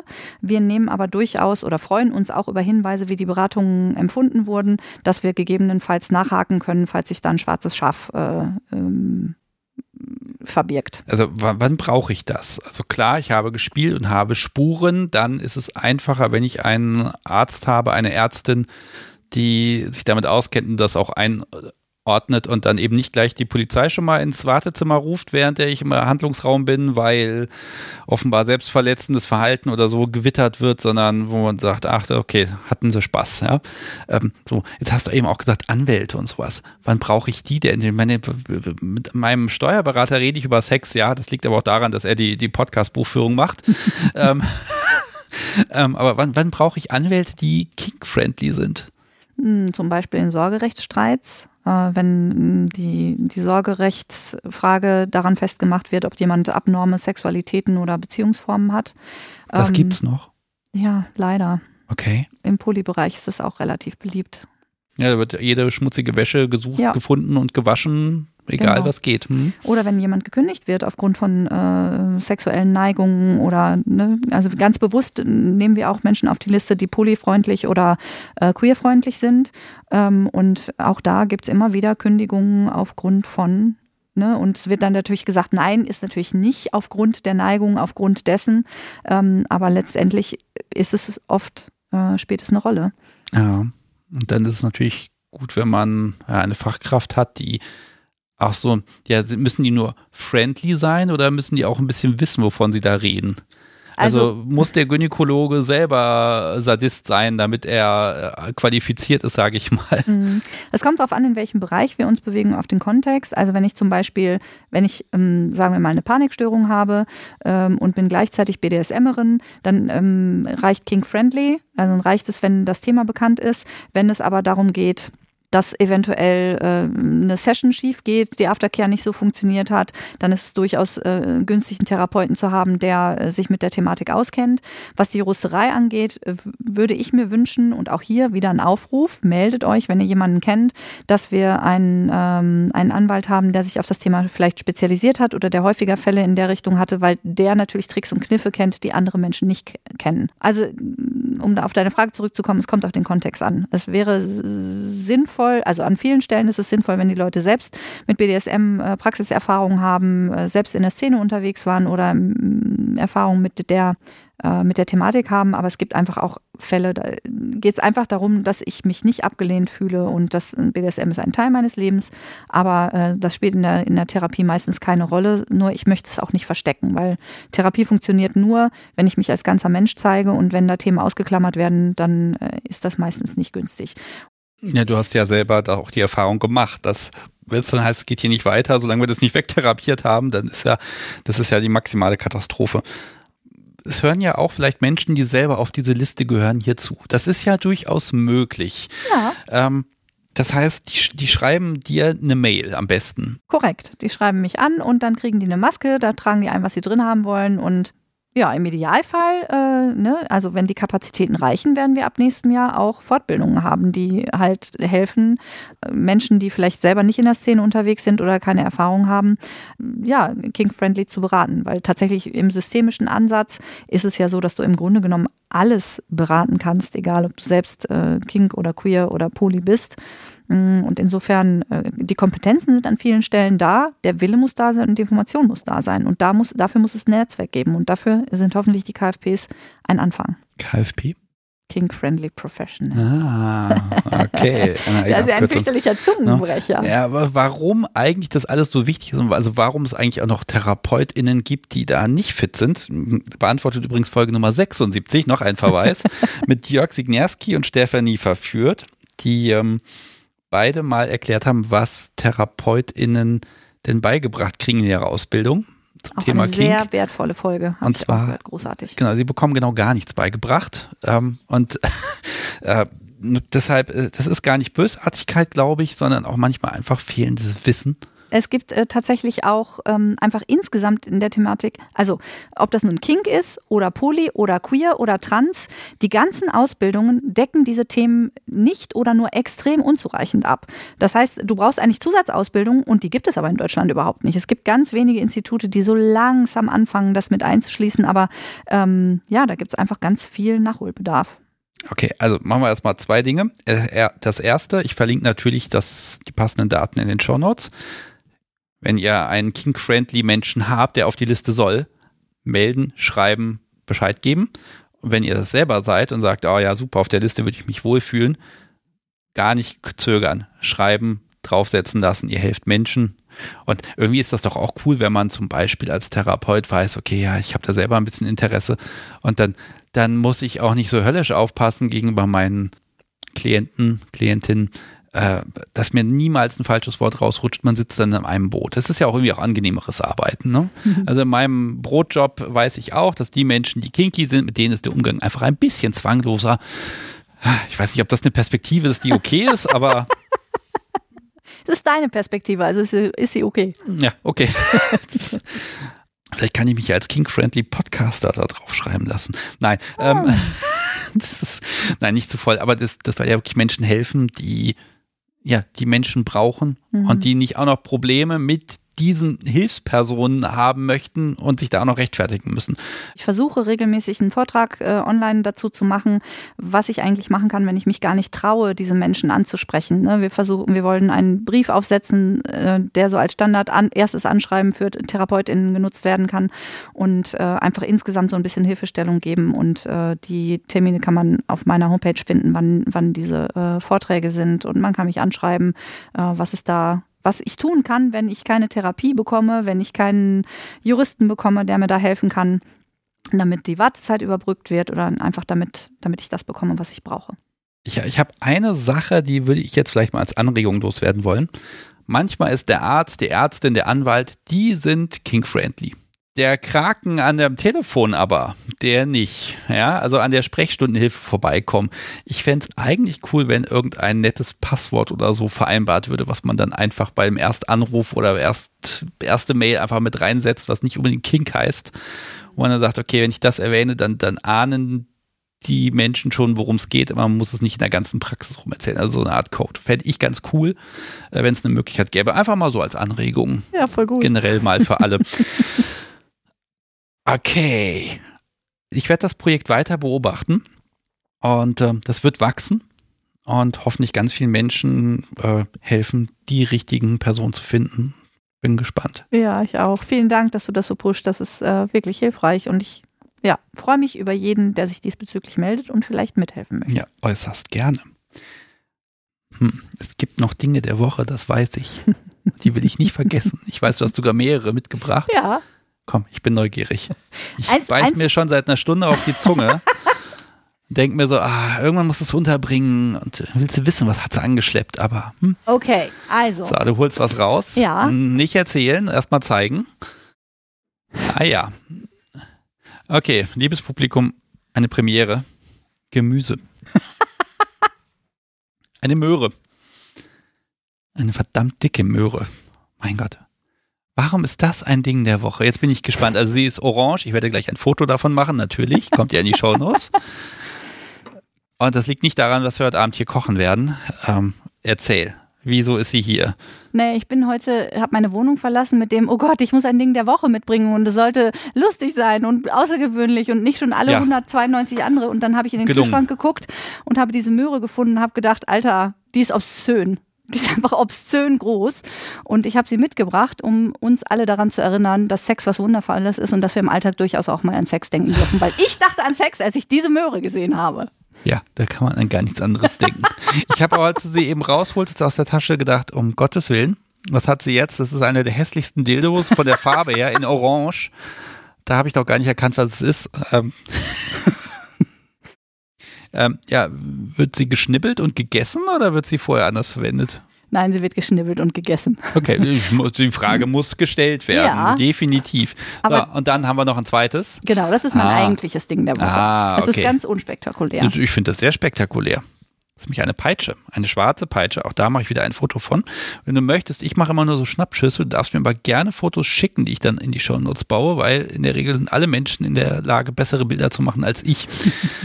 Eine Peitsche. So, ich erzähle mal kurz. Also, liebes Publikum, in den Shownotes findet ihr natürlich ein passendes Bild.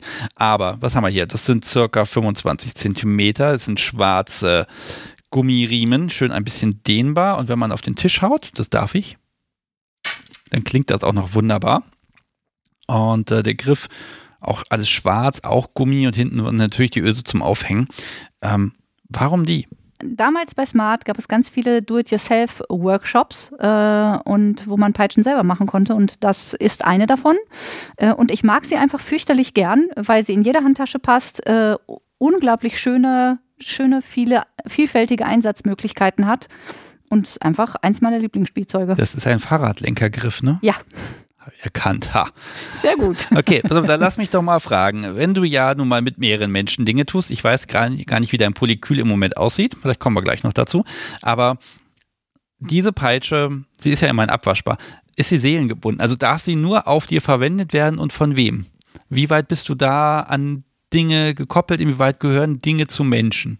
Oder würdest du den, den Vibrator quasi mitnehmen und dann ist er morgens in einer anderen Person und abends in der nächsten? Oder also inwieweit ja, ich nenne es ja immer seelengebunden. Wie, Mhm. wie handhabst du das? Ich bin da sehr praktikabel. Äh, Also äh, für mich muss es praktisch passen. Das heißt, es muss desinfizierbar sein, dann darf es auch geteilt werden. Aber was meins ist, ist meins. Es geht auch wieder mit mir nach Hause. Ja, genau, da gibt es äh, keine Seelenverbundenheit. Aber ich habe darüber nachgedacht, es gibt, ähm, gibt eigentlich auch keine Seelenverbundenheit zu irgendeinem Spielzeug, außer Ah. Ne, ich Ah. dachte jetzt auch so an, das, an die Sache mit dem Subi-Halsband. Ne? Das ist ja auch sowas, das ist so ein emotionales Ding. Teilt Mhm. man sowas? Na, Nein. da ist ja auch die Frage, wird neulich bei Twitter wurde die Frage gestellt, äh, verbrennen, wegwerfen oder für die nächste Suppe benutzen? ja, aber ich auch denke so, ja, das müsst ihr jetzt für euch beantworten. Es ist natürlich, wenn man zum Beispiel in derselben Szene unterwegs ist, ziemlich scheiße, wenn man als Sub dann zwei Monate später die nächste mit dem eigenen Halsband, was man sich hart erkämpft hat und was man liebgewonnen hat, dann sieht. Das ist auch einfach, ob man, ob Menschen scheiße sein wollen, eine Entscheidung. Ganz ehrlich, egal was das Ding gekostet haben mag, da darf man auch einfach nett sein, ja. äh, finde ich. Ja. Ne? Also was so solche Zeichen angeht, ähm, Halsbänder und so, die würde ich nicht äh, teilen. Also wenn es, ähm, ja, wie, also ich meine, das Halsband im, ist im BDSM ein bisschen wie so der, der Liebesring in der Beziehung. Und ähm, ja, das ist egal, ob das 250 Euro gekostet hat, das würde ich niemals für eine andere Person verwenden. Ist einfach so. Kann es ja, um da sicher zu gehen, kann man es am Ende der Beziehung, wenn es aus Stahl ist zum Beispiel, dann zersägt man es in der Mitte, dann können beide jeweils die Hälfte aufbewahren als Andenken. Und es ist garantiert unverwendbar. Ja, das stimmt. Ja, Es so. gibt tatsächlich eine besondere Fessel, die ich ähm, von meiner damaligen Partnerin noch habe, ähm, die wir gar nicht häufig benutzt haben, aber die ich auch immer noch aufhebe, einfach weil. Ja. Okay, Und das Ja. letzte ist das. ein Schlüssel. Ja, nicht ganz. Das ist es nämlich. Ja, ein, ein, ja, ein Schlüssel. Ein Ach so, Handschellenschlüssel, ja. würde ich sagen. Ich dachte, du meinst das ganze Konglomerat. Dankeschön. Okay, ich versuche mal nur ein Bild von diesem Handschellenschlüssel zu machen. Es ist ein ähm, normaler Handschellenschlüssel, würde ich jetzt sagen. Also der, ich versuche mal nicht zu viele Schlüssel mit drauf zu haben. So. Wahrscheinlich hat das Bild die Qualität, dass man ihn sogar nachmachen kann aufgrund des Bildes. Ich bin gespannt, wozu dieser Schlüssel gehört. Der gehört einfach zu meinen Handschellen, ganz normale Polizeihandschellen. Ähm, und das, was ich daran so schön finde, ist, also m, man sieht mir ja mein BDSM-Sein nicht an. Ich habe keine Halsbänder, ich habe keine Zeichen, äh, bis auf natürlich dieses legendäre, warte, Und jetzt lüftest du etwas. Ein T-Shirt. Das Smart Rhein-Ruhr e.V. T-Shirt. Ja. Mit der riesengroßen Triskele vorne drauf. genau. Sehr gut, das trägst du drunter. Ja, Ja. aber das habe ich extra für dich angezogen, das trage ich nicht so häufig. Ah, wunderbar, Dankeschön. Äh, weil das ist ja wertvoll, das ist ja über 20 Jahre schon alt. Oder 20 Jahre, 15, ich weiß nicht. Aber mh, man sieht mir mein BDSM-Sein nicht an und ich erfreue mich sehr daran, diesen Schlüssel ständig bei mir zu haben und damit ja eigentlich immer ein Zeichen für mich zu haben, um mich daran zu erinnern, dass es das gibt und dass es Teil meines Lebens ist. Und es ist ein bisschen für mich wie so ein verstecktes Zeichen, das nur ich verstehe oder die wenigen Menschen, die wissen, jetzt wissen es ein paar mehr, äh, dass es an meinem, an meinem Schlüsselbund ist. Und das, das hat für mich was Emotionales, weil es, dieser Schlüssel steht halt für, für mein Leben mit dem BDSM und das war echt a hell of a ride. Und das hat mir, ja, und deswegen, den habe ich immer dabei. Ja, manchmal ist es auch so ein kleines Symbol, was einen für einen selber da ist. Ja, Jetzt hast du natürlich von mir auch einen Keyholder bekommen. ja das stimmt. Das wäre ja das Upgrade für deinen Schlüsselbund. Das wäre ein bisschen offensichtlicher. Das stimmt. Wäre Und da das kann ich- zu offensichtlich? Nee, mittlerweile nicht mehr. Also ich meine, ich lebe das ja jetzt inzwischen sehr, sehr offen. Äh, Das war eine der, der größten Entscheidungen meines Businesses, dass ich halt da äh, mich nicht mehr verstecken will. Da habe ich auch lange drüber nachgedacht, weil es ja nicht nur mich betrifft. Keine Ahnung, ob ich in zehn Jahren feststelle, es war ein Fehler. Aber ähm, mittlerweile verstecke ich das nicht mehr und ich werde den Schlüsselanhänger mit Stolz tragen. Das kann ich dir auf jeden Fall sagen. Okay, die Uhr zwingt mich dazu, jetzt so wirklich Richtung Ende zu kommen. Jetzt haben wir ja deine ganze eigene BDSM-Geschichte, da habe ich ja abgebrochen Mhm. ne, am Anfang. Vielleicht magst du doch noch mal ein bisschen erzählen, wo du jetzt selbst angekommen bist. Wie sieht dein Polykül aus? Was magst du da verraten? Wie vielen Menschen unterwirfst du dich? Und all solche Sachen. Also welchen Stellenwert hat BDSM inzwischen abseits vom Beruf bei dir im Leben eingenommen? Wo bist du heute? Also die größte Veränderung äh, ist sicher, dass BDSM einfach Teil von mir geworden ist. Ich muss es nicht mehr wie eine Fahne vor mir hertragen, sondern es ist einfach ein Teil meiner meiner Lust, meiner Identität geworden und es ist, ähm, ich bin unglaublich entspannt mit meinem BDSM geworden. Es ist nicht mehr so, dass ich denke, es muss sein, es muss auch nicht nicht sein. Also es gab auch Phasen, wo ich dachte, vielleicht bin ich gar keine BDSMerin. Und das, was ich halt sehr schön finde, ist, dass ich jetzt einfach, mhm, ist immer so ein schönes Wort, aber dass ich jetzt einfach anfange, BDSM-Elemente in meine Sexualität einzubauen, das ist etwas, das ich früher nicht gemacht hätte. Also früher war das für mich relativ stark getrennt äh, und inzwischen gibt es einfach so Elemente, die ich, wo ich jetzt gerade Bock drauf habe und dann wird das mit integriert. Aber als du fragtest, wie oft unterwirfst du dich, da kann ich nur eins sagen, viel zu selten.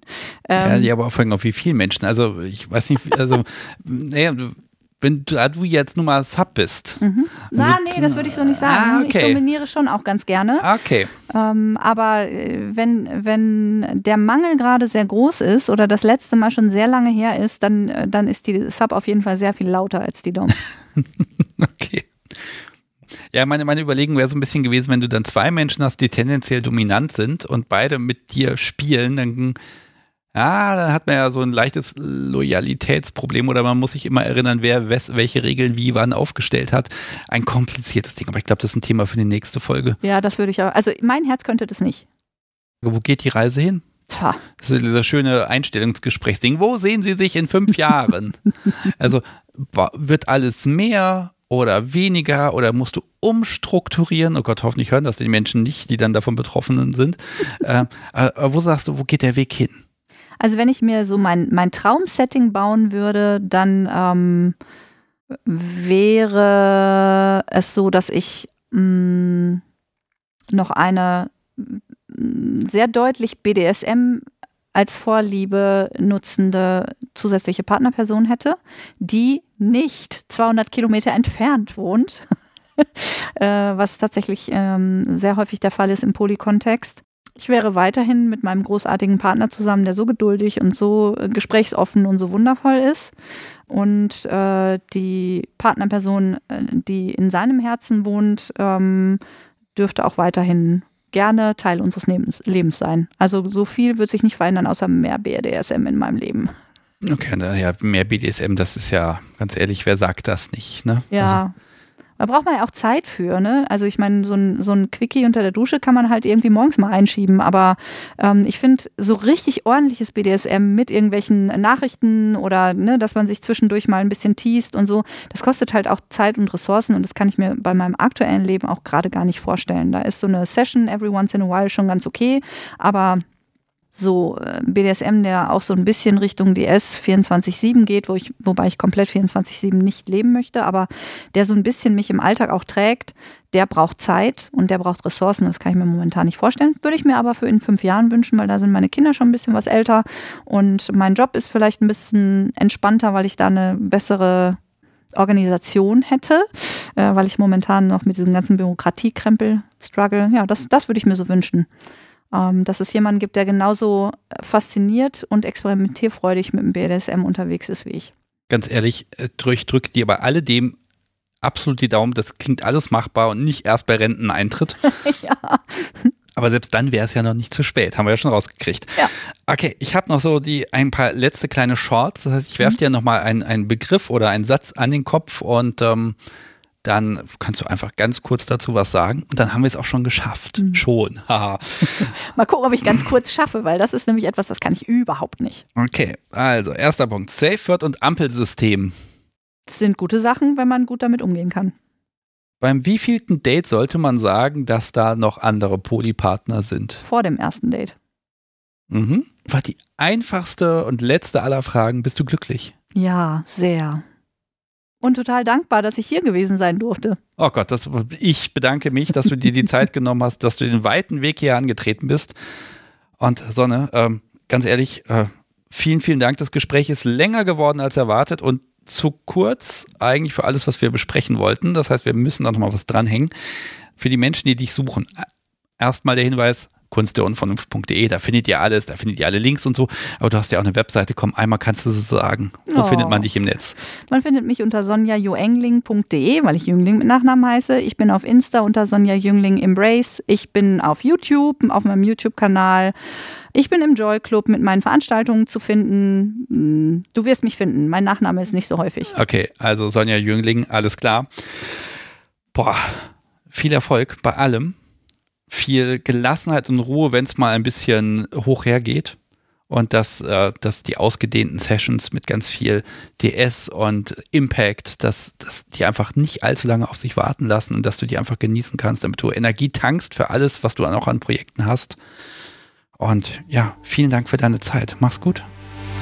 Vielen Dank. Einen schönen Abend noch. Ja, tschüss. tschüss.